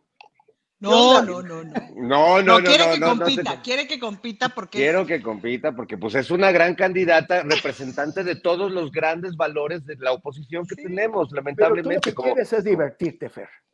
bueno, Pero sí. pues en, en lo que gana, este, pues en lo que La pasa, lo que va a pasar, está muy bien tener un espectáculo decoroso, ¿no?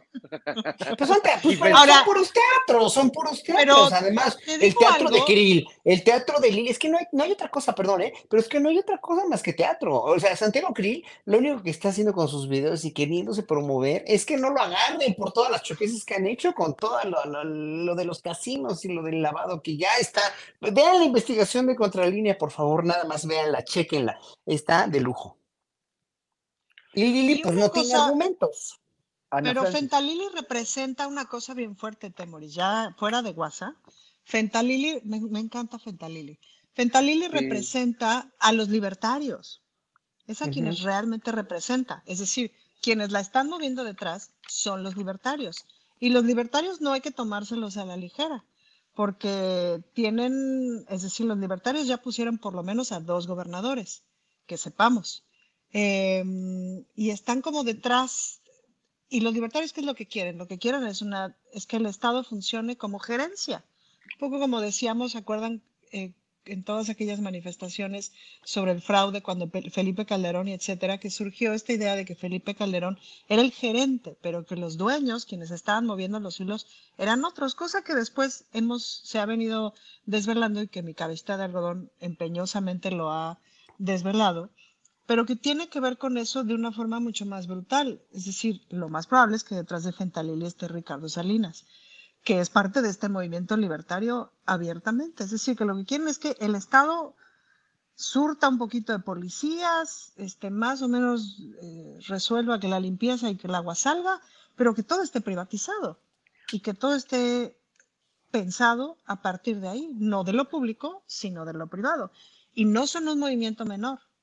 O, sea que lo que tú estás advirtiendo, Ana Francis, es que si, si nos metemos un poco de, de fentanil y nada más de cotorreo, como, como dice Fer, podemos acabar convirtiéndonos en adictos.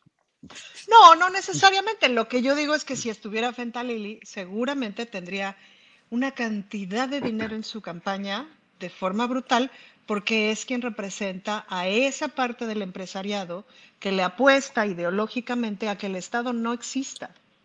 Bueno, pero no sería solamente esa parte del empresariado, ¿no? O sea, finalmente este, este discurso de la, de, la, de la derecha que tiene que ser valiente es, una, es un reempacamiento de, del discurso de Vox en España, que, que, que, lo han venido a decir aquí, y Eduardo Verástegui lo repite como loro, pero que es el de la derechita cobarde, ¿no? Es estar eh, tratando de activar una mentalidad extremista, una, mentalidad ultra, una mentalidad intolerante, una, mentalidad en, donde, eh, eh, por ejemplo, tú, tú has dicho, y también Fer y Horacio, que, que la derecha tiene que existir y tiene derecho a existir, lo cual es totalmente cierto, es una sociedad democrática, pero ellos califican a quienes no piensan como ellos eh, no solamente como derechita cobarde en el caso de la izquierda, sino llaman a, los, liberales, a los progresistas, a los izquierdistas, los tildan de narcos, los, los tildan de terroristas, de,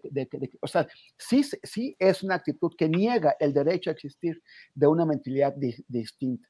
Entonces, lo que, lo que vemos es que eh, ahorita Lili Talles, con todo su extremismo, en realidad podría acabar siendo como la cara más amable de, esa eh, ultraderecha antidemocrática, de esa eh, ultraderecha con una, una vocación represiva. ¿No, ¿No lo ves así, Horacio? Pues mira, Lili esa es la, cara que, que, le ponen, ¿no? Pero es tan incendiaria, o sea, ¿por qué la ponen? O sea, hay que, hay que reflexionar ¿Por qué es más vista? Porque tiene más cobertura que Santiago Krill. Santiago Krill es muy gris en realidad. Santiago Krill con todo el video este que sacó advirtiendo al Andrés con toda su valentía, ¿no? Es, es tibio, es gris, es, es, Además, ¿quién ha votado por él, no? Y finalmente, y pues igual, ¿no? O demostró ser una chapulina convenenciera muy repudiada por el pueblo, pero por lo menos es más incendiaria, tiene más carisma, tiene más personalidad, en realidad, tiene mucha más presencia escénica que Santiago Krill y que otros, ¿no? Que Xochitl Galvez y que la misma Kenia, etcétera, etcétera.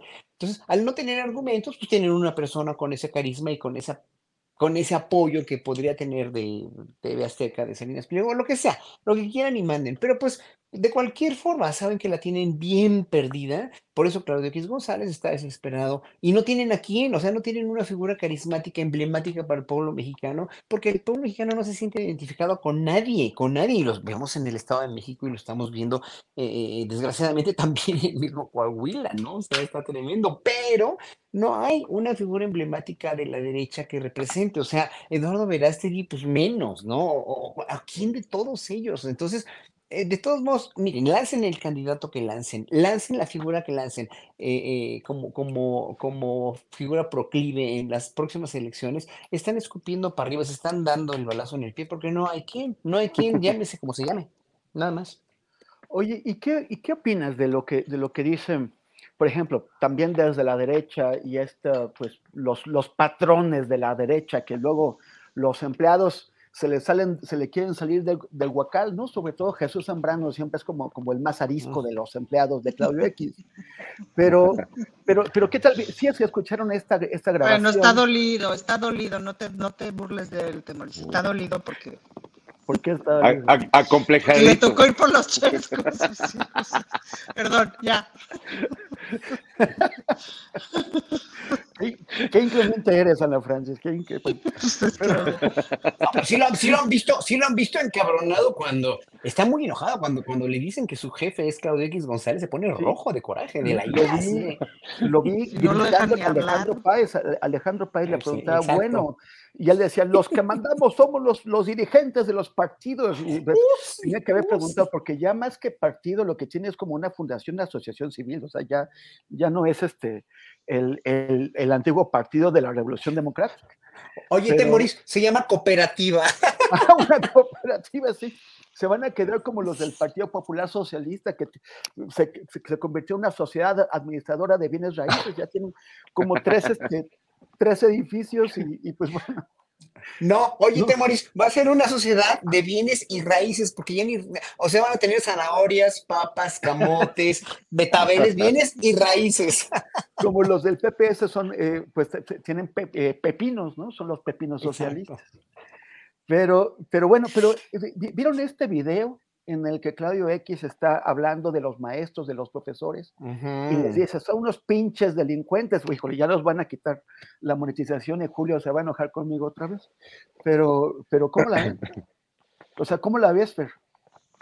Es este, bueno, no, no es que nos sorprenda a nadie, ¿no? Eh, Claudio X eh, se retrata en cada retweet que hace, porque ya ves que él no tiene opinión propia, pero retuitea cosas que hablan mucho de lo que él es en el fondo. Y pues esta declaración, eh, pues es eso, es el, retrato de, un tipo completamente insensible a la realidad, a, las causas eh, pues legítimas de, los maestros y en general a, la- las causas populares. Tienen una especie de alergia estos tipos a todo lo que suene a, a movilización y organización popular. Y pues nada, o sea, es, es terrible que un tipo con esta mentalidad, con esta ideología disfrazada de no sé qué, porque ya no sé de qué se quiere disfrazar, eh, sea el líder moral eh, aunque, aunque sea el más inmoral de todos en esa derecha rancia, ¿no? Eh, y que, pues, no, tiene peor suerte con sus proyectos y con sus eh, reuniones que hace de, de políticos, que él les ve futuro, este, y no manches, o sea, tiene más futuro el agüehuete que, que no prosperó en reforma que las Oye, ya propuestas lo de Claudio X González. No, a este, a este seguro sí le va a ir bien, pero eso es lo que piensa Claudio X cada que hace una de sus jaladas y, y nomás no, no le pega nada.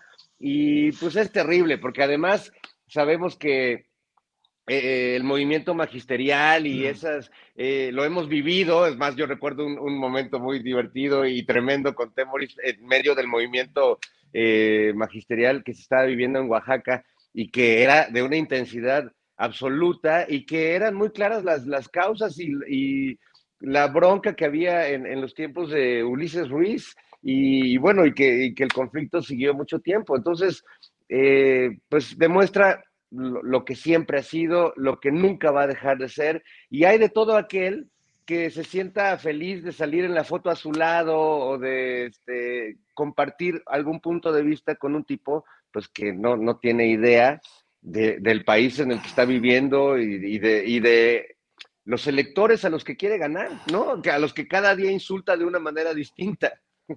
Oye, Ana Francis, pero, por ejemplo, tú mencionabas hace, hace, un, hace un momento que Carlos, eh, que Ricardo Salinas Pliego está como detrás de los, de, de, los libertarios, que siguen siendo pues un grupo muy pequeño, ¿no? O sea, es eh, de, la, extrema derecha. Él, él ha prestado eh, ámbitos o, foros que, que de, su, de, su, propiedad para que se reúnan y hagan ahí eventos. Pero este, eh, Claudio X es el, como el patrón de tres partidos, del PRI y el PAN, y luego, bueno, y, del, y de la cooperativa. del partido Rosita, es en realidad es el patrón del partido Rosita. Pero Claudio X es un empresario de medio pelo.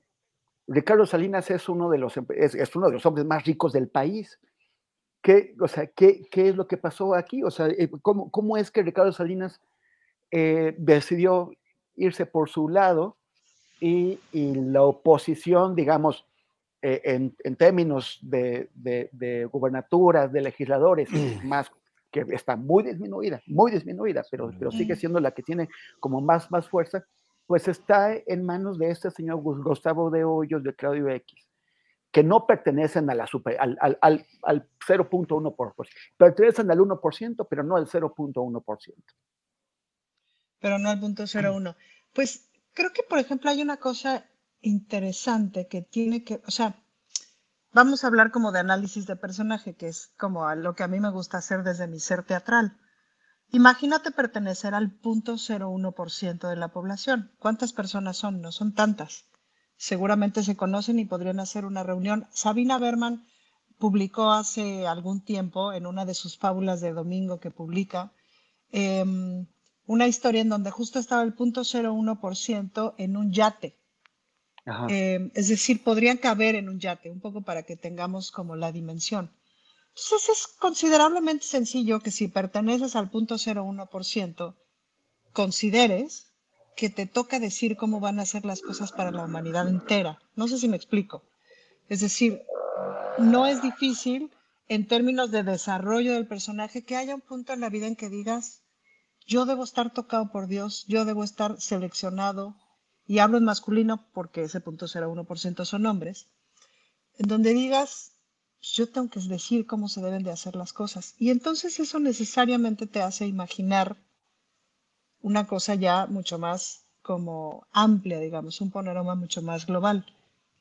Y entonces, en ese sentido, coincide mucho con el pensamiento libertario. Es decir, el pensamiento libertario a lo que le apuesta es a un mundo distinto en el que el Estado no sea necesario más que para administrar ciertas cosas y lo que mande sea la ley de la oferta y la demanda, cualquier cosa que esto significa, porque nunca hemos visto este, un estado en donde realmente eso funciona porque la propia circunstancia este, capitalista eventualmente lleva al monopolio y eventualmente lleva al abuso. Es decir, Viri Ríos en alguna vez que la escuché decía, ojalá conociéramos el capitalismo en México, porque nunca lo hemos conocido. Lo que hemos visto es una serie de monopolios que han sido creados eh, favoreciendo a determinados grupos, pero no han avanzado por la digna competencia sino por favoritismo. Y al contrario, lo que vemos, y ahí es el reflejo de la derecha política, es a una punta de inútiles, que como no han competido con nadie,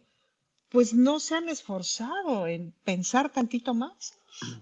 Entonces te encuentras ejemplos muy divertidos, justo como Claudio X González, que ahorita anda por el poniente de la ciudad, colonia por colonia, este, dando conferencias en auditorios a la población de esas determinadas este, colonias entre el poniente de la ciudad y la, y la parte que colinda con el Estado de México, para hablarles de lo importante que es que voten en el Estado de México, porque pues ya están contando los votos y están viendo que la tienen medio en chino, pues, ¿no?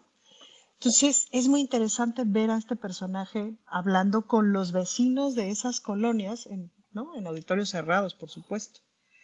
Em, y pues, ¿cuál es la diferencia? Pues justo el asunto de pertenencia, y esa es otra vez la trampa, la trampa del neoliberalismo. Claudio X no pertenece al punto 0,1% y no va a pertenecer, ¿no? Uy, no, le estás rompiendo el corazón horrible. ¿Ves qué inclemente eres? O sea, a ver. Eh, es que, es que como, como, como he visto su carita ahí de dando conferencias en Tecamachalco, ¿no? Entonces es como, híjole, ya lo pusieron a chambear ahora sí. Pero su, su, desesperación, o sea, eh, o sea, él puede intentar convencer pues a estos sectores de clase alta que están más o menos en el 1%, por arriba, un poquito arriba, un poquito abajo, pero que... Porque están en el 10%, Temoris. Pero que, pero que representan eso, un 10%, a, lo sumo. Y, pero, o sea, que, pero que, que, no van a cambiar el resultado, por ejemplo, de la elección en el Estado de México. No, y, y, y, se desesperan porque la mayoría de las personas no hace lo que ellos creen que de la mayoría debería hacer. Por ejemplo, porque perdieron el derecho de picaporte. Y no, no sé si te acuerdas, Horacio, de un, de un artículo que, que publicó un señor que se llama, eh, tiene un apellido italiano, Caccia, que ah, sí, sí, sí, no, lo escribió en el, en, lo publicó en el Reforma, eh, un poquito antes de las, de las elecciones del 21, y eh, se, se, lo publicaron como el Cachas, porque según él, o sea, con, debe haberse el sentido muy gracioso, que tiene muy creativo casi. Entonces, en lugar de Cacha, era el Cachas. Y el Cachas hablaba en el lenguaje que, que, por ahí parece que se imaginan que es el lenguaje de la gente. Y en el lenguaje de la gente, de abajo, de lo, de, de lo que alguien también llama la base de la pirámide, eh, eh, le explicaba a, la, gente común cómo tenía que votar, cómo, cuáles eran sus auténticos intereses, y entonces cómo tenían que, que, votar. ¿Qué es lo que pasa, Horacio? hay un divorcio tan, tan profundo que incluso esas personas que tienen acceso a la información, eh, acceso a, asesores, que, que manejan a los políticos, no entienden que no entienden, no, no, no entienden que, que, que, no han entendido a la gente que, que es la mayoría y que, que vota en una democracia. Pues eso es lo que te deja siglos enteros de polarización verdadera y real entre las clases privilegiadas y el pueblo mexicano.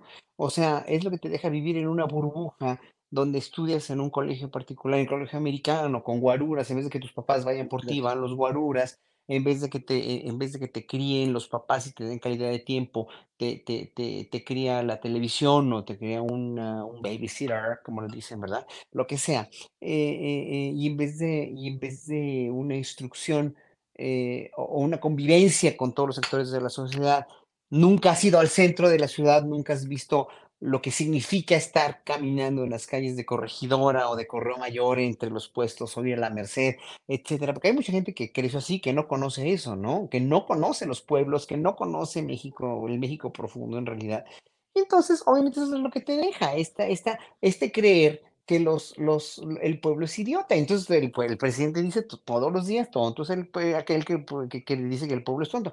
Y es que en realidad no, es el sentido común, que es el menos común de los sentidos, que lo dice también diario Andrés Manuel López Obrador, y que es una frase de, que yo, yo encontré en Mafalda desde hace años, ¿no? De, de, eh, es en realidad eso, o sea, viven en una burbuja y precisamente, aunque vivan en una burbuja, el único poder que tienen reciente, y es un poder más grande del que tiene Andrés Manuel López Obrador hoy como presidente con tanta popularidad, es el dinero que pueden tener, que reciben también de asociaciones de, digo, de, embajadas como la Estados Unidos, el, dinero que mal, que todo esto lo, lo, lo mal encausa, y que finalmente están comprando conciencias, están comprando con conferencias, están comprando a la Corte, que la Corte hoy por hoy lamentable y tristemente ya se convirtió en un poder, es, más bien en un, en un poder opositor, en una, en una oposición y no en un poder, y que, y que finalmente, pues, si al lenguaje del cachas nos vamos a abocar, pues miren cómo escribe también Norma Piña, ¿no? Entonces, en ese sentido,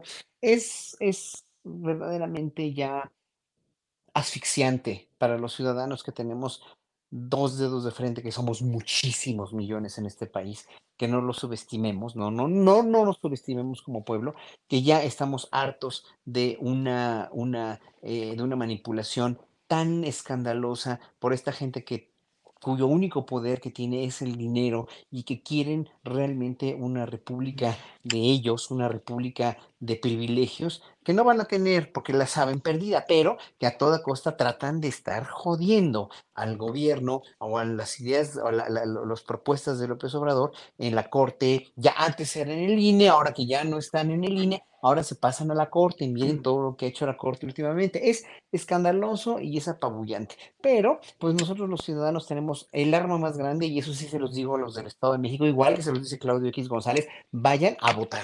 En serio, vayan a votar, que no haya abstencionismo para que no haya fraude, pero que finalmente todos tenemos que entender que esto lo vamos a encauzar nosotros, no lo va a encauzar López Obrador, porque miren, cada vez que oigo hablar de esto, cada vez que oigo lo de la Corte, cada vez que oigo lo, incluso lo de la UNAM hace ratito, que estabas platicando, este, con este, ¿cómo se llama? Con este, era Ordorica, no, Iván Ordorica, sí, estamos platicando con Ordorica. Eh, cada vez que oigo todo esto, esto, esta, eh, como que nos quisieran hacer parecer a los ciudadanos que estamos desprovistos de, estamos desprovistos de una potencialización de lo que queremos nosotros como ciudadanos y de nuestros anhelos y deseos como ciudadanos para este país. Sí, obviamente hay mucha manipulación. Lorenzo Córdoba está ahí en la UNAM y bueno, eh, que lo que suena, si Claudia Sheinbaum o no, o las mismas corcholatas o lo que sea. Y el mismo presidente López Obrador, con todo lo solo que podríamos aparentar que está, porque está solo tratando de luchar contra este monstruo de la corrupción institucional que sigue habiendo, de la misma, de las mismas cuestiones del ejército, del mismo caso irresuelto de Yotzinapa, donde el ejército está señalado. Mira, Temor, tú eres muy crítico de este, de este gobierno y yo también lo soy en muchos sentidos, ¿no? Pero no, reconoce, no dejamos de reconocer que aquí el líder, y eso es lo que da miedo, Andrés Manuel López Obrador, el día que se vaya, que ya va a ser pronto, en un año más, ¿no? Y nos va a dejar desprovistos de muchas cosas. Entonces nosotros como ciudadanos, si no tomamos esas riendas, si no vamos a votar, si no empezamos de veras a manifestarnos con todo lo que nos podamos manifestar, que nuestra arma más importante es nuestra credencial de elector y el voto, este año aquí en el Estado de México y en Coahuila, el año que entra con la cuestión de la legislación, las legislaturas y la presidencia, pues este país no va a cambiar y va a seguir igual, ¿no? Porque hay mucha gente además, además del 1% que ya decían, hay mucha gente en, las secretarías del Estado, en las marinas, en los ejércitos que no le conviene, que no quiere que esto cambie y que va a hacer todo lo posible porque no. Si son minoría, claro que son minoría, pero pues hay que estar a las vivas, que no nos vayan a comer el mandado. Y aquí el primero que tiene que poner un hasta aquí con, con eh, este, eh, ¿cómo se llama? Este, saca, eh, hociquerías, hociconerías de bravuconadas y de escisiones y de poner malos candidatos o candidatos sin nombre irrepresentables es Morena. Sin Morena no hace algo, sin Mario Delegado y Citlali no hacen algo por enmendar y por poner una unidad, también se les puede venir abajo, igual que se le vino abajo a todos los otros partidos, nomás que aquí la figura emblemática del presidente es demasiado grande, pero se les va a acabar, se nos va a acabar el 20 en un año y medio. Entonces, por favor, pónganse todos pilas, o sea, es partidos, es partido Morena, sí, son todos los otros partidos también, si quieren que haya democracia, es pueblo y, y, es también incluso los ministros de la Corte. O sea, yo no entiendo cómo si a mí me señalan tantas ilegalidades a las que incurro, o sea, yo siendo ministro de la Corte, caer en la ilegalidad de violar la Constitución en el artículo 27, ganando más que el presidente, etcétera, haciendo todo esto con esta cartita, la cuestión del chat de Norma Piso, yo ya, yo me escondería como avestruz en el, en el, en, el fango y no salía nunca de la vergüenza. Oye, no, Horacio, no, ¿cómo crees? No, no puedes, eh, yo creo que este, eh, el emoji como herramienta jurídica es una aportación de la ministra Piña muy, muy fuerte. O sea, ni, el maestro Ignacio Burgoa se hubiera imaginado eh, que, que, pues ahora la justicia se puede resolver así mandándote una carita triste o una carita feliz o, o la carita esa de hiciste una travesura que es como así. Este, y hay, hay varias, ¿no? Entonces yo, yo, creo que es una aportación que ya los ministros van a empezar a implementar y pues en un futuro no muy lejano ya vamos a ver juicios con emojis y pues Pasamos yo creo de, que... juicios orales a juicios con emojis, muy bien. sí, yo creo que hay que reconocerle eso a la ministra dentro pues de todo lo que ha hecho mal. Es una, es una renovación necesaria, porque además yo creo que pronto vamos a poder resolver nuestros problemas judiciales en TikTok, ¿no? O sea, van a, vamos a tener atención directa. ¿Querían reforma judicial o no? También ningún chile les embona a ustedes, de veras. Oye, pero a ver, es que finalmente el, yo, yo, creo que mucha gente se pregunta, eh, ¿para qué todo este esfuerzo si los que, si los que siempre han ganado siguen ganando? Si, si la, por ejemplo, si la concentración del ingreso se sigue dando, y, o sea, a ver, vamos a ver este Grupo México, ¿no? De Germán Larrea. Grupo México que es el de pasta de conchos, ¿no? El que, el, el que no hizo nada por salvar a los mineros que quedaron atrapados ahí. O el Grupo México de, del, del, del derrame del río Sonora, que hicieron mucho show, que iban a reparar, que iban a no sé qué, y finalmente no sé, o sea, las comunidades del río Sonora siguen eh, enfermándose porque no limpiaron la cuenca del río Sonora, sigue eh, llena de, eh, o, o, contaminada por los lixiviados. Y ahora el Grupo México va a aumentar en su poder, en su poder económico, pero también en su, capaci en, en su capacidad de influir en la política en México, porque va a comprar Citibanamex. O sea, los, los poderosos se hacen más poderosos, la riqueza se concentra más. ¿tú qué, tú qué puedes, o sea, tú qué opinas de, de, de eso? ¿Cómo parece eh, impo imposible que logremos una, eh, una, trans una, transformación del sistema económico en nuestro país como para que la riqueza no se siga con concentrando y al revés, aunque sea poco a poco, se empiece a, a, a desconcentrar? Pues es que la resistencia es brutal, o sea, pues vaya que no están perdiendo poca cosa y vaya que le dan demasiado valor a, al dinero y a su capital, tanto que eh, han puesto al dinero por encima de las personas, que es pues la, la gran tragedia de, del tiempo que vivimos. Y yo creo que lo que hemos visto con la Suprema Corte y la manera tan impune en la que creo que está frenando todo intento de transformación, o por lo menos está tratando de meterle el pie de la manera, de, con todos los recursos que tiene a su favor, que no son pocos tampoco, eh, pero sí creo que, que, la cosa va caminando hacia un mejor lugar, porque sí hay una diferencia fundamental, eh, que es que los estamos viendo, estamos viendo las cosas que están haciendo, estamos viendo cómo están actuando contra los inter... No, no lo dice nada más el presidente, perdón, lo, lo estamos viendo todos están actuando contra el bien común, están actuando en uh -huh. función del de, de privilegio de unos cuantos. La gran diferencia es, eh, antes lo hacían en la oscuridad y tenían a todos los medios aplaudiéndoles y diciéndoles lo que la ministra se dice a sí misma y lo, se autopremia y el reconocimiento que tiene de los periodistas de su corte, pero en realidad todos estamos viendo lo que están haciendo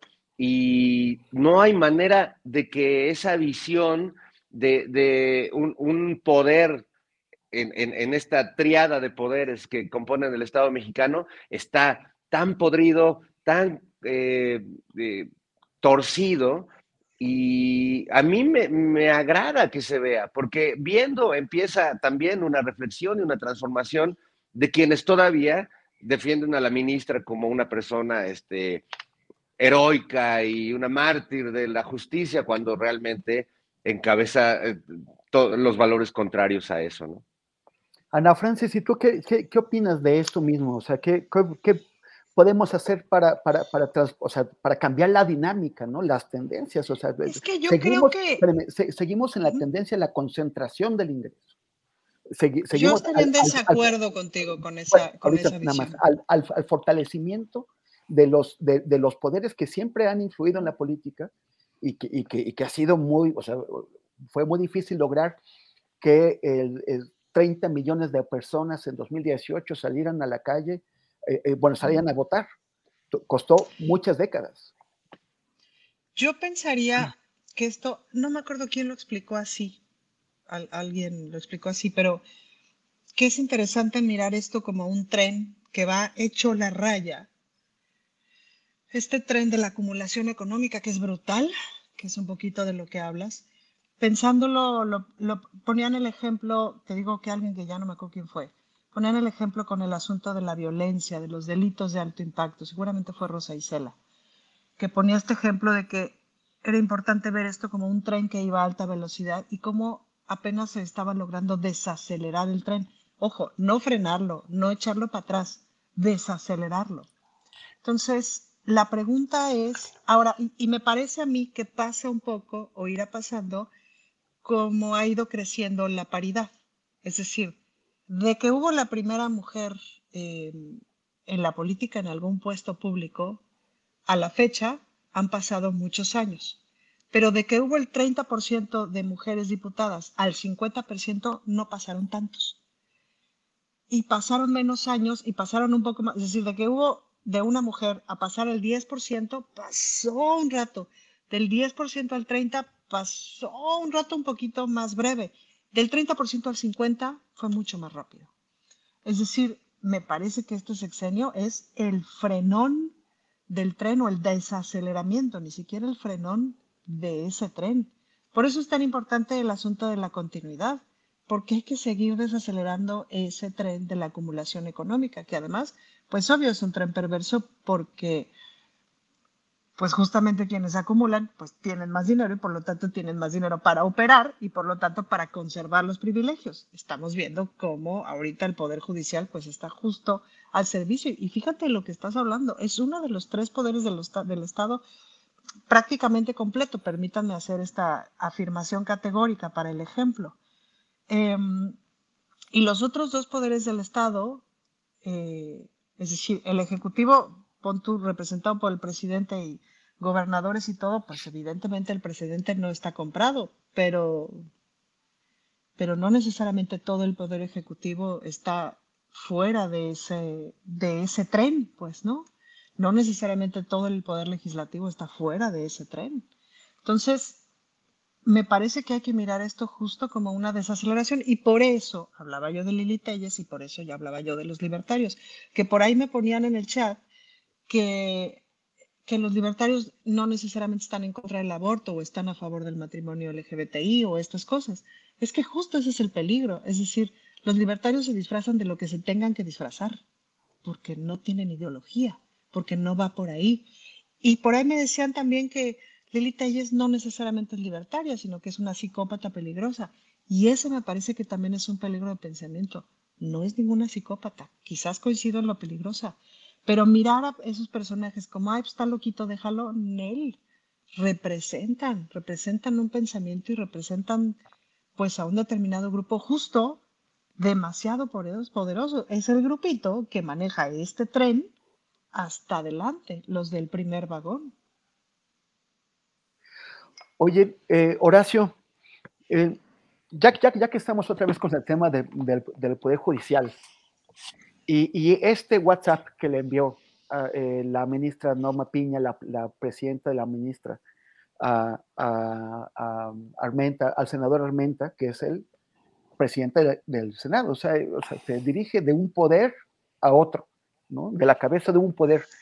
¿Será que que de pronto eh, nuestros altos funcionarios se olvidan de que representan poderes, de que tienen una representación institucional y creen que, las cosas se, siguen teniendo que, resolver de manera personal. Es una herencia de, una, o sea, bueno, tantos años vivimos bajo el Partido Revolucionario Institucional, pero seguimos realmente desinstitucionalizados. Pues mira, la institucionalización es una cosa que nos mal acostumbraron los, los políticos, todos, porque ignoraron que eran servidores públicos, servidores nuestros. Nosotros les pagamos con nuestros impuestos y con, con, con todo lo que, lo que somos como ciudadanos, les pagamos y tenemos nunca lo tuvimos porque no nos consideraron ni, ni valiosos, ni válidos, ni, ni, este, ni elementos para criticarlos, porque te eliminaban, te mataban o simplemente te ignoraban, ¿no? Entonces, nosotros, todos nuestra, nuestra generación crecimos con una desconfianza a los poderes, del, del, gobierno, ¿no? Inclusive, inclusive es cierto que ignorábamos el poder judicial de una manera olímpica, ¿no? Y desconfiábamos de él tanto como del ejecutivo como lo del, del legislativo. Y finalmente votábamos porque había que ir a votar, pero siempre iban a ser unos trazos y todos iban a ser iguales.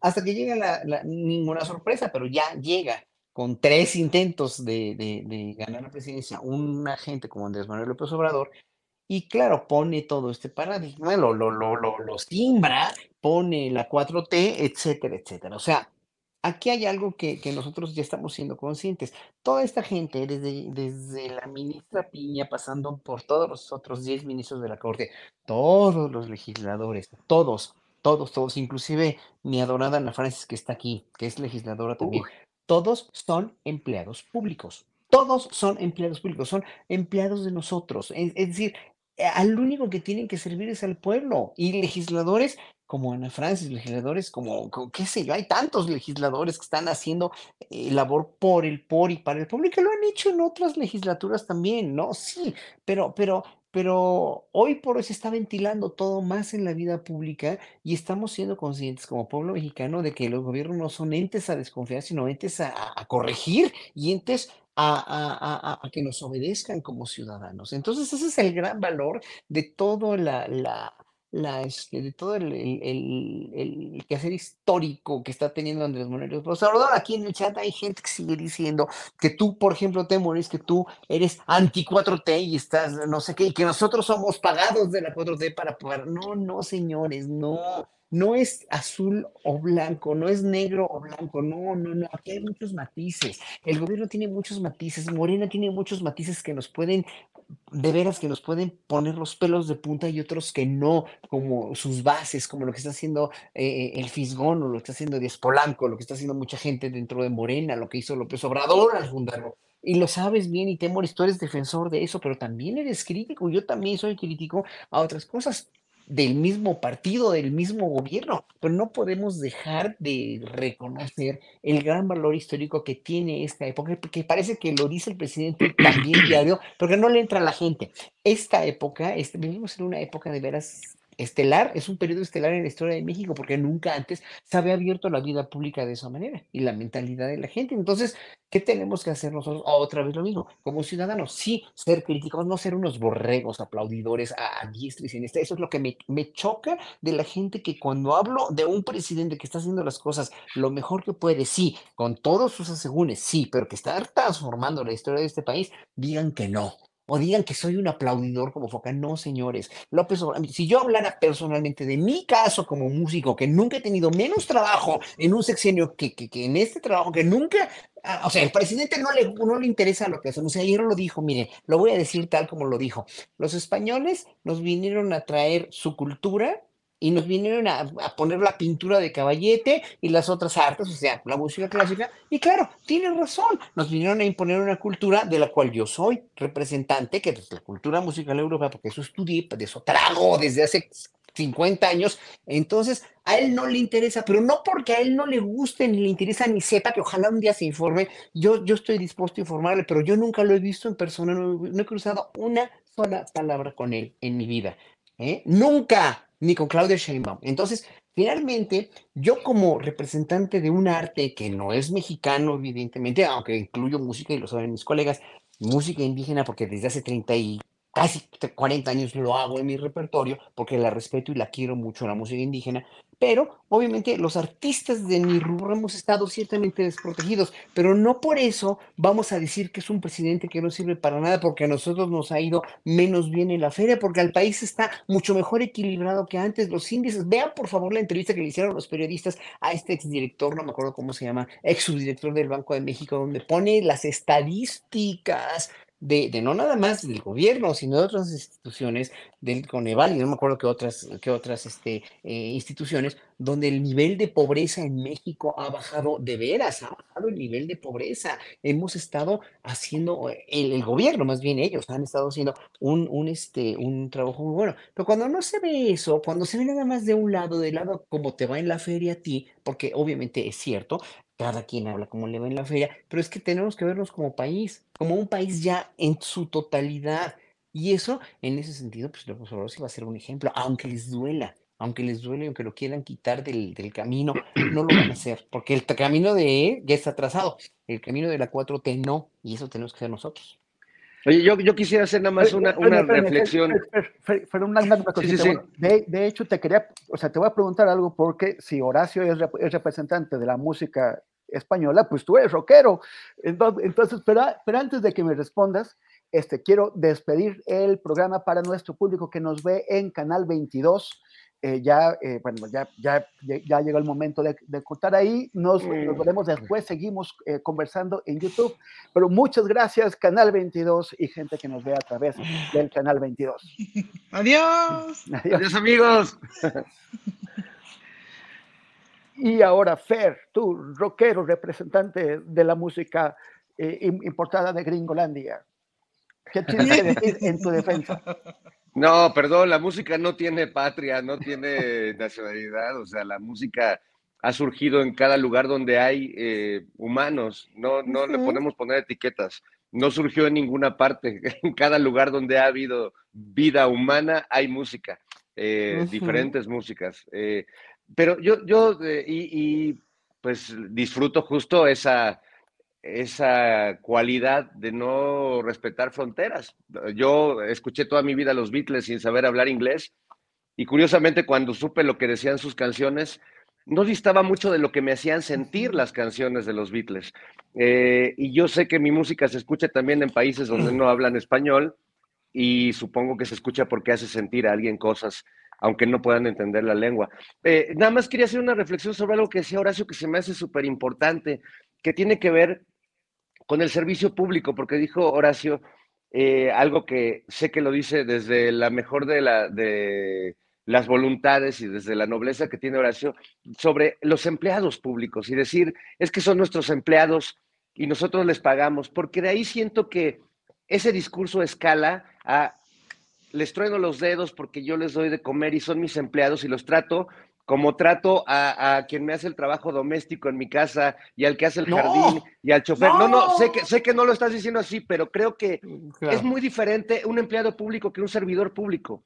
Y creo que sí tenemos que tener claro, porque al presidente de México lo ven como un empleado y le truenan los dedos porque no hacen lo que quieren los que sienten que tienen esa autoridad porque pagan al empleado. Y no, perdón, pero yo, yo no veo ni al presidente, ni a Ana Francis, ni al secretario de Hacienda, ni, al, ni a la secretaria de Cultura como un empleado, y menos como un empleado mío. Eh, yo de toda la vida he renunciado a, tener personas que me asistan porque creo que puedo hacerme cargo y bueno, tampoco tengo una responsabilidad como la que tiene Ana, pero sí me parece súper importante y, e insisto, no es porque yo sé que tú no estabas diciendo eso, Horacio, pero sí creo que el concepto de empleado empleado público es muy distinto al concepto de servidor público. Y creo que lo que tenemos enfrente son servidores públicos que por supuesto tienen una responsabilidad, porque claro que sí tiene que ver con los impuestos que pagamos, quienes pagamos impuestos,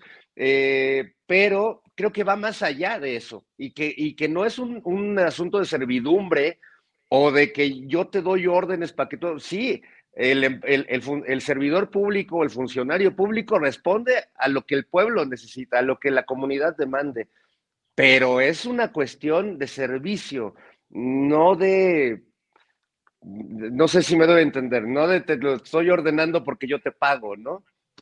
Yo quisiera agregar una cosa, si me permiten, que esta definición se la escuché a Fabricio de Mejía y me, y me encantó, que decía, es decir, somos, y ahí ahora sí me incluyo, representantes, que no es lo mismo. Y eso, o sea, y representante significa que si nosotros cuatro y otros quince vamos a un bar y, y la barra está hasta allá y hay que ir por las chelas, pues ¿quién va? Órale, voy yo. Entonces digo, ¿tú qué quieres? ¿Tú qué quieres? ¿Tú qué quieres? Y ya, y si lo que traigo son aguas minerales, pues no estoy representando bien el mandato que me dieron de ir por las 15 chelas. ¿Me explico? Es así de sencillo y también así de, de complejo pero no trabajo para ustedes, sino les represento, que eventualmente, claro, se trabaja para, pero se trabaja bajo un esquema de representación. Y sí, sin duda es muy distinto en términos como de, pues también de igualdad, pues, ¿no? Es decir, quien te representa no está ni sobre ti, ni debajo de ti. No, no, exacto, exacto, pero yo lo que, lo que, o sea, precisamente por eso es una, es una conceptualización de cómo crecimos nosotros como pueblo. Los, los representantes populares, nuestros representantes nos, veían la cara y nos despreciaban. porque, y nos eran reyes, como tocados por el halo divino de quién sabe qué.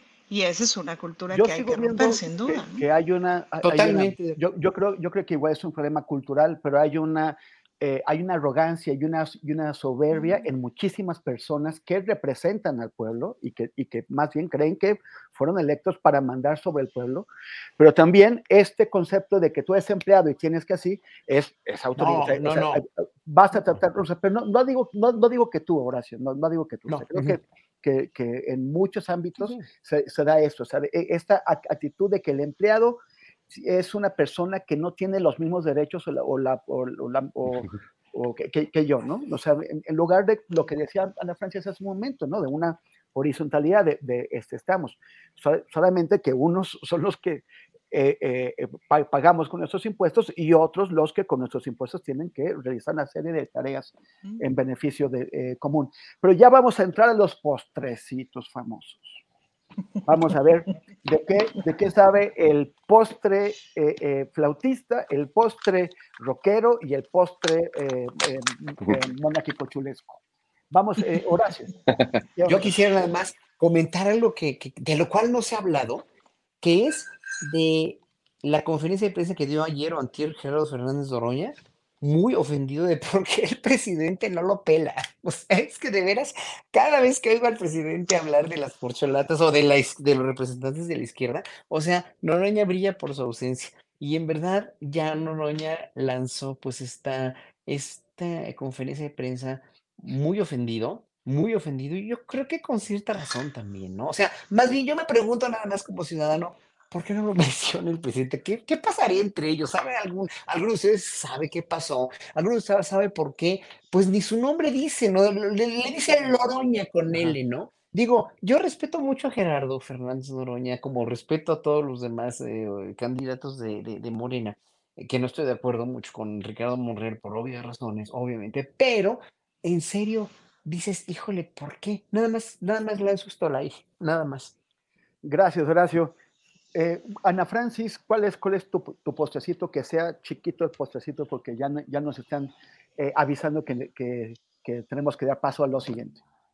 El postrecito político chilango de esta semana es el siguiente. Revisite usted el canal del Congreso. Le juro que sí se puso bueno la comparecencia de Mauricio Tabe, que no compareció, se paró y se largó. Wow. Ya, fin del postrecito. Gracias, ese fue, sí, ese fue, fue un postre tabecito. mi, mi, postre es más que nada una recomendación para, para todos, pero en particular para las personas de la Suprema Corte, que no hay que tuitear borrachos, incluso, incluso aunque estén ebrios de poder, porque el poder también emborracha ni WhatsAppear y hay que tener cuidado, digamos, con estos, eh, hay que quitarle el teléfono al amigo que vemos en una situación así. Entonces, si usted ve a la ministra Piña que le quiere eh, mandar un WhatsApp a, alguien en ese estado de ebriedad de poder, pues por favor trate de quitarle el teléfono y hágale un favor. Oye, es que Fer, imagínate la escena así, ministra Piña, ¿no? Ministra, ¿qué hace? Voy a mandar un WhatsApp. ¡No! eh, bueno, es como cuando Vicente Fox va a lanzar un Voy a tuitear. ¡No! no, Pero es que, es que siempre, siempre les decimos a los amigos, si ves que voy a, a, tuitear, no me dejes y luego lo Agárrenme. Quitas el teléfono, así. muchas gracias, muchas gracias, queridos. Eh, nos, bueno, eh, nos, seguimos viendo. Eh, feliz cumpleaños, Fer, y ahora regresa Adriana Buentello porque tenemos las recomendaciones de, Jesús Taylor sobre, sobre cine y de Daniel Mesino sobre libros, que van, van a estar con la querida Adriana. Ya, ya estamos por acá, Temoris. Muchas gracias. Nos vemos ya al final del programa para despedir. Mientras tanto, me quedo aquí con Jesús Taylor, que ya está listo como cada semana con las recomendaciones para ver series, eh, todo lo referente a estas plataformas. ¿Que, no te agarré con la taza? No, ahora no. No, ahora no, pero ¿me escuchas? Sí, te escucho bien. Ah, perfecto. Es que estaba teniendo aquí problemas con el micro y con el audio y con todo, corriendo. Ya te escuché, ya te escuché todo. Llegué, llegué apenas. Pero aquí estamos, ya listos para la recomendación del día de hoy, querida Adriana. Mira, hace mucho que no recomendaba de esta plataforma que se llama Movie, que tiene un cine eh, casi en su totalidad, eh, del que le llaman cine de arte. Yo le Oye, yo no había escuchado de esa plataforma. Ah, cine de arte, me dices, ok. Sí, sí, sí. Sí, ya había recomendado a veces eh, anteriormente un par de películas de esa plataforma. Es muy buena plataforma, pero sí es un cine cero comercial, cero, cero, cero. Y eh, pues mira, hace no muchas semanas, no muchas semanas, estuvo esta película en cines aquí en México. Estuvo en la Cineteca, estuvo en algunas eh, salas comerciales, pero que ya ves que tienen a veces sus apartados para cine no comercial, algunas de ellas. Y ahora está en Movie y me parece una película buenísima, pero muy, muy buena. Se llama Close. Así es el título, no le adaptaron título del español. Eh, creo que a veces hacen bien, es una palabra relativamente fácil de entender y, habla de esta cercanía, ¿verdad? De dos chicos, dos chicos de 13 años. Cabe mencionar que la, película es eh, con producción de Bélgica y de Francia. Está hablando francés, está ambientada en Bélgica, la dirige, eh, el director es de origen belga también, y estos dos chicos tienen 13 años para más o menos eh, eh, acomodarlo a México. Vamos a decir que van a entrar a la secundaria. Y han estado el verano como cuates, amigos, viven en una zona de campo. Eh, son chicos pues que están pasando esta transición de la infancia y a la adolescencia. La adolescencia, una etapa complicadísima para todas las personas. algunos eh, la viven más tiempo, otros más todavía. Conozco gente de 50 años que todavía no termina la adolescencia. Y, esta transición nos la muestra de una manera muy peculiar que hay que ponerle atención. Los chicos están eh, en un juego, así como con espadas, digamos, lo muestra así para ver todavía esta parte de la infancia que se están desprendiendo. Son muy amigos, muy, muy cercanos expresan su aprecio, su sentimiento, tienen mucho contacto, inclusive contacto físico, ¿sabes? Y, esta es la parte que, inicialmente nos muestra la, película, eh, de cómo, vamos a decirlo así, todavía en cierta inocencia no están con esta situación de estarse cuidando de qué pensarán de ellos por tanto contacto, uno se va a dormir a la casa del otro y viceversa, los papás se conocen, inclusive la mamá de uno de ellos eh, dice, pues parece que tengo dos hijos, ¿no? Mi hijo Remy, que es uno de ellos, y el otro Leo como el hijo de cariño, ¿no? Eh, y de repente cuando entran a la escuela en su primer año, eh, pues alguien ahí en, la escuela les pregunta que si son pareja, que si están juntos, ¿sabes? sin, sin un exceso de lo que pudiéramos pensar que sería el bullying, están platicando y les empiezan a preguntar y, uno de ellos eh, no le agrada mucho esa pregunta y insiste mucho en, aclarar que no, ¿sabes? El otro es un chico más tímido, más, eh, más sensible, mucho más sensible, toca el oboe, toca música eh, y bueno, ahí queda. Pero al, otro, al Leo, no le agradó mucho este, este comentario y va a comenzar poco a poco a alejarse de Remy, a distanciar a Remy de una u otra manera. ¿Por qué? Pues esta presión, ¿verdad? Que él sintió de con tanto contacto, con tanta amistad, con tanta cercanía, pensaran que eh, son eh, pareja, que están juntos, que algo, hay algo más de la amistad. Y a la mitad, querida Adriana, eh, sucede algo que no se los voy a decir, pero sucede una tragedia y ahí la película cambia eh, a otro tono, ¿verdad?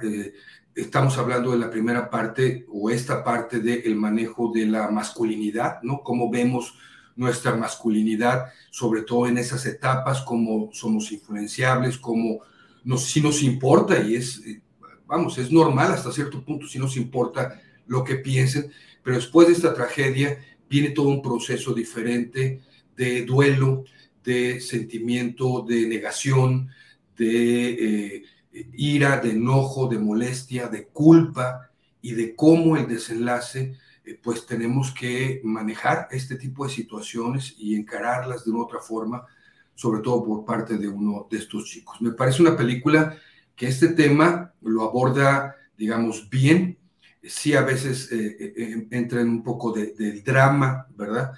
Pero creo yo, abarca estas dos perspectivas en una, en una etapa de nosotros los seres humanos que es sumamente complicada. A veces la, creo que la, la tildamos ahí de se le va a pasar, ¿no? Decían en mi época, está en la edad de la punzada, ¿no? Y, este, y se le va a pasar, pero cosas sí, sí nos impactan bastante e inclusive afectan a nuestro futuro, en nuestra adultez, en esta etapa. ¿De dónde, es, la película? Es eh, de Bélgica y de Francia. Está ambientada en Bélgica y el director es de origen belga también, pero ah, finalmente también tiene producción francesa. Perfecto, Jesús Taylor, pues Close tenemos ya en esta eh, plataforma Movie. ¿Dónde vemos tus recomendaciones? Eh, ¿Ayer tuviste una?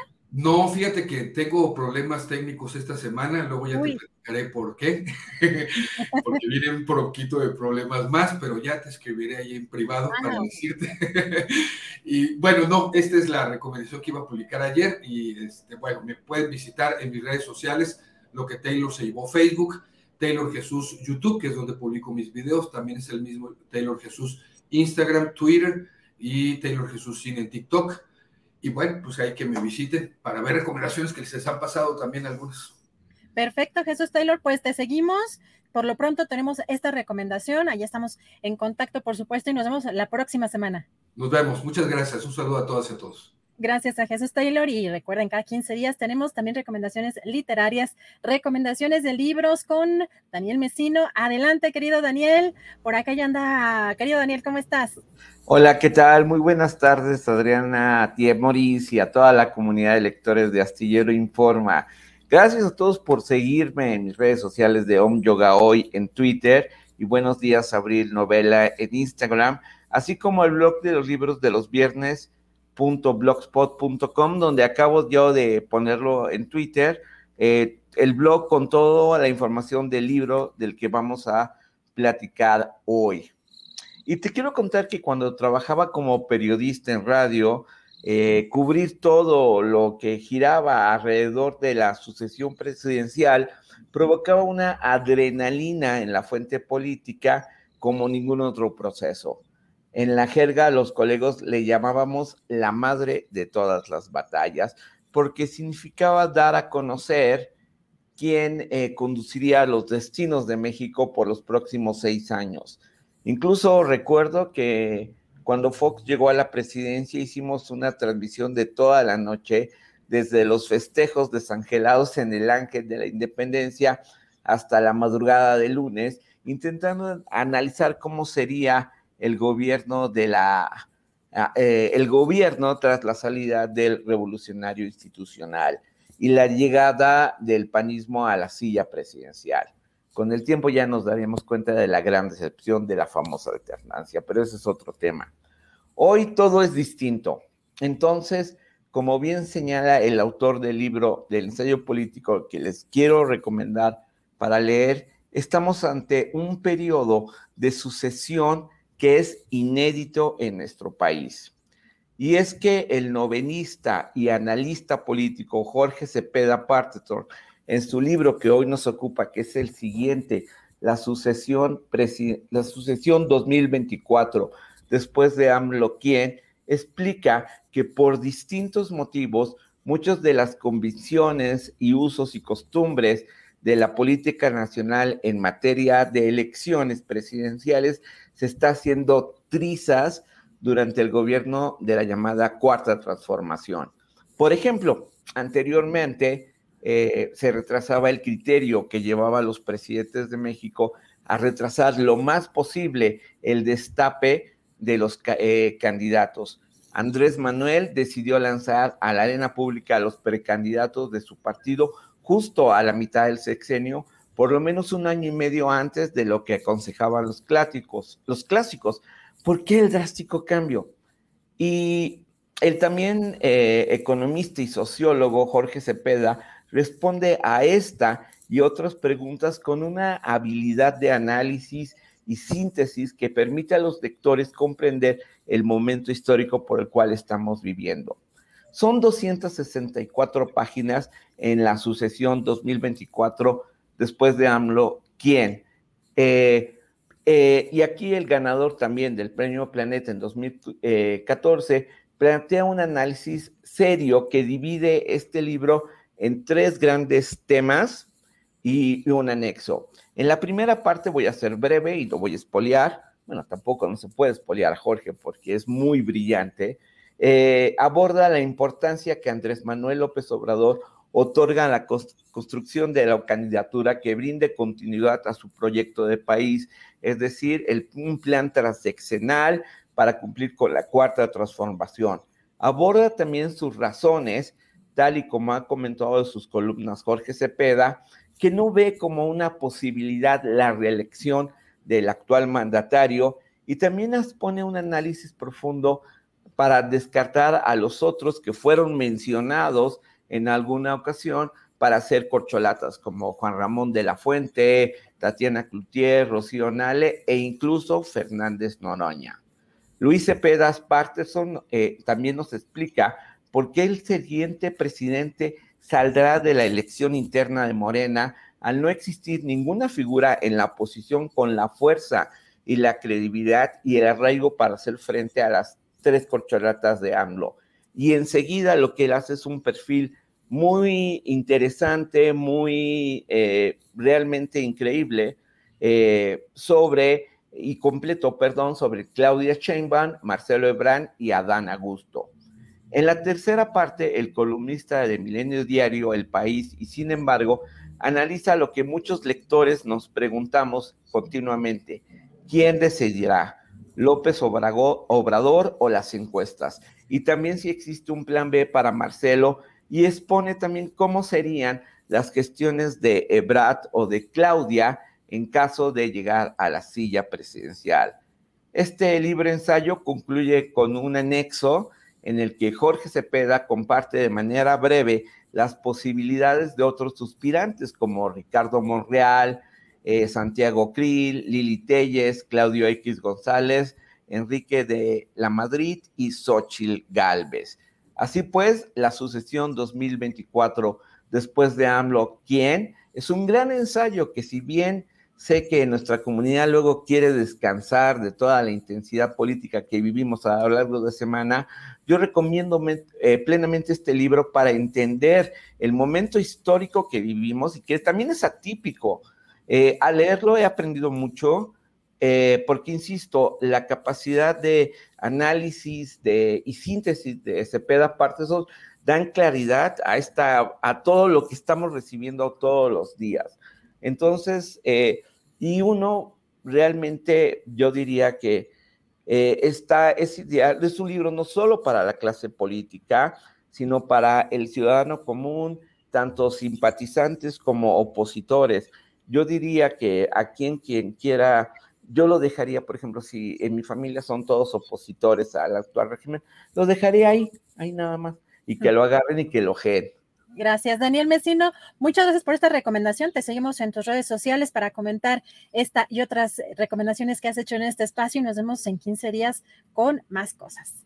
Muchísimas gracias, Adriana. Nada más quería eh, comentarles a, toda la audiencia que eh, pues bueno, ustedes como ya habrán escuchado, la editorial que publica mis novelas eh, cerrará operaciones eh, próximamente, así que los libros de mis novelas que están en las librerías van, son los últimos. Si ustedes quieren conseguir los dos títulos, Buenos días, Abril, estás en Delhi y en Tokio, yo se los puedo mandar por, por mensajería y el costo corre por mi cuenta. Y finalmente nos vemos el 30 de mayo allá en Ciudad Juárez. Gracias, Daniel Mesino. Fuerte abrazo. Buen fin de semana. Gracias a Daniel Mesino y regresamos para cerrar con Temoris Greco en este viernes. Les recuerdo que Julio está de vacaciones, está en el otro lado del charco y tenemos aquí ya listo a Temoris Greco para cerrar. Temoris, nada más eh, es una noticia importante porque es algo que además llama la atención. Hay que recordar que el empresario Germán Larrea, eh, dueño de Grupo México, se reunió y apenas hace unos días el presidente dijo en la conferencia mañanera que pues daba el visto bueno para la compra de Banamex. Y fíjate lo que ahora está sucediendo porque eh, da a conocer en un comunicado eh, que la empresa que preside precisamente Germán Larrea está informando a sus accionistas que personal armado de la Secretaría de Marina ocupó las instalaciones de Ferrosur en el tramo Coatzacoalcos, Medias Aguas, desde las 6 de la mañana del día de hoy. El decreto que pues hoy se fue publicado en el diario oficial de la Federación expropia tres tramos. Así que eh, pues a través de la Secretaría Marina, el gobierno del presidente López Obrador eh, publica el decreto que podemos poner en pantalla también. Eh, este decreto con el que expropiaría estos tres tramos, estos tramos de tres líneas que corren en el istmo de Tehuantepec, que pues de este tramo que forma parte del Grupo México, y pues ya veremos también qué sucede en este tema, pero llama la atención este, este movimiento luego de esta reunión que tuvo el empresario con, con el presidente López Obrador Taimuris. Esto pues ya información para, para cerrar el programa. Sí, sí, sí, es una, es una sorpresa, o sea, eh, evidentemente tiene que, ver con este gran megaproyecto del, del tren transísmico. Eh, yo imaginaría que habrían llegado algún acuerdo con Grupo México para ceder este, esto, esos tramos, pero parece que no, que no fue así. Entonces... Fíjate que, ¿sabes por qué? Porque el tono, el tono del comunicado, si podemos poner otra vez el, el comunicado, porque nos lo envió hace ratito precisamente eh, pues, la parte de prensa de, de, Grupo México, donde dice que pues van a, van a ver, van a ver qué, van a, qué acciones van a tomar. Dice, la sorpresa sorpresiva e inusitada toma de las instalaciones por parte de las Fuerzas Armadas está siendo analizado por parte del Grupo México Transporte, sus inversionistas y asesores. Y hasta lo que estamos viendo en, la información de algunos portales, eh, Temoris, ya hay repercusiones en la bolsa de valores. Así que bueno.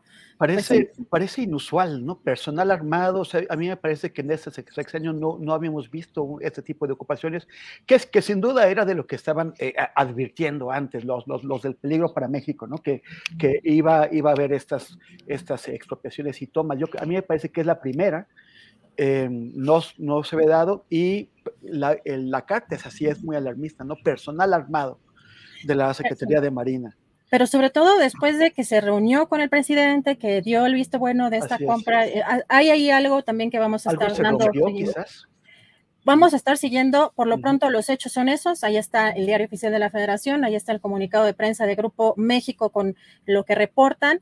Y pues vamos a estar siguiendo esta información la próxima semana. Por lo pronto terminamos eh, este viernes ya con el fin de semana ahora sí, ahora Sí, ahora sí, ahora sí, eh, ahora sí ya pueden sacar las, las chelas, ahora sí ya es oficial. Las heladas. las heladas, ahora sí, Temoris. Muchas gracias, estuvo increíble la mesa, muchas gracias por, por todo este, este apoyo en, en la conducción y vamos a estar aquí. Gracias a ti, Adriana. Y vamos a estar aquí, pues, esta, este mesecito que va a estar nuestro querido Julio Astillero de vacaciones. Para darle chance a Julio y a Ángeles, ¿no? Que, que lo merecen los dos. Así es, así que bueno, buen fin de semana. Eh, un abrazo a todos. Eh, recuerden también dejar su like y que por acá estaremos, Temoris y yo, en la próxima semana también. Y contamos con ustedes, ¿eh? no nos abandonen. Gracias. Hasta luego.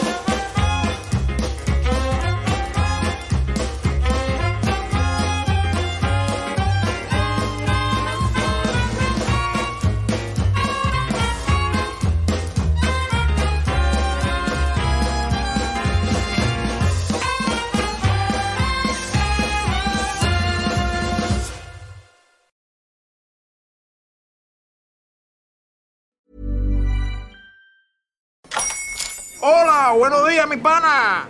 Buenos días, bienvenido a Sherwin Williams. ¡Ey! ¿Qué onda, compadre?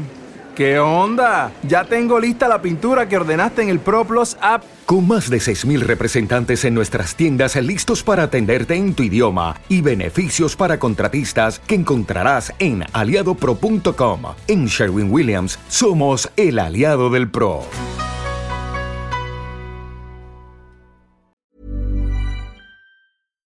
Para que te enteres del próximo noticiero, suscríbete y dale follow en Apple, Spotify, Amazon Music, Google o donde sea que escuches podcast.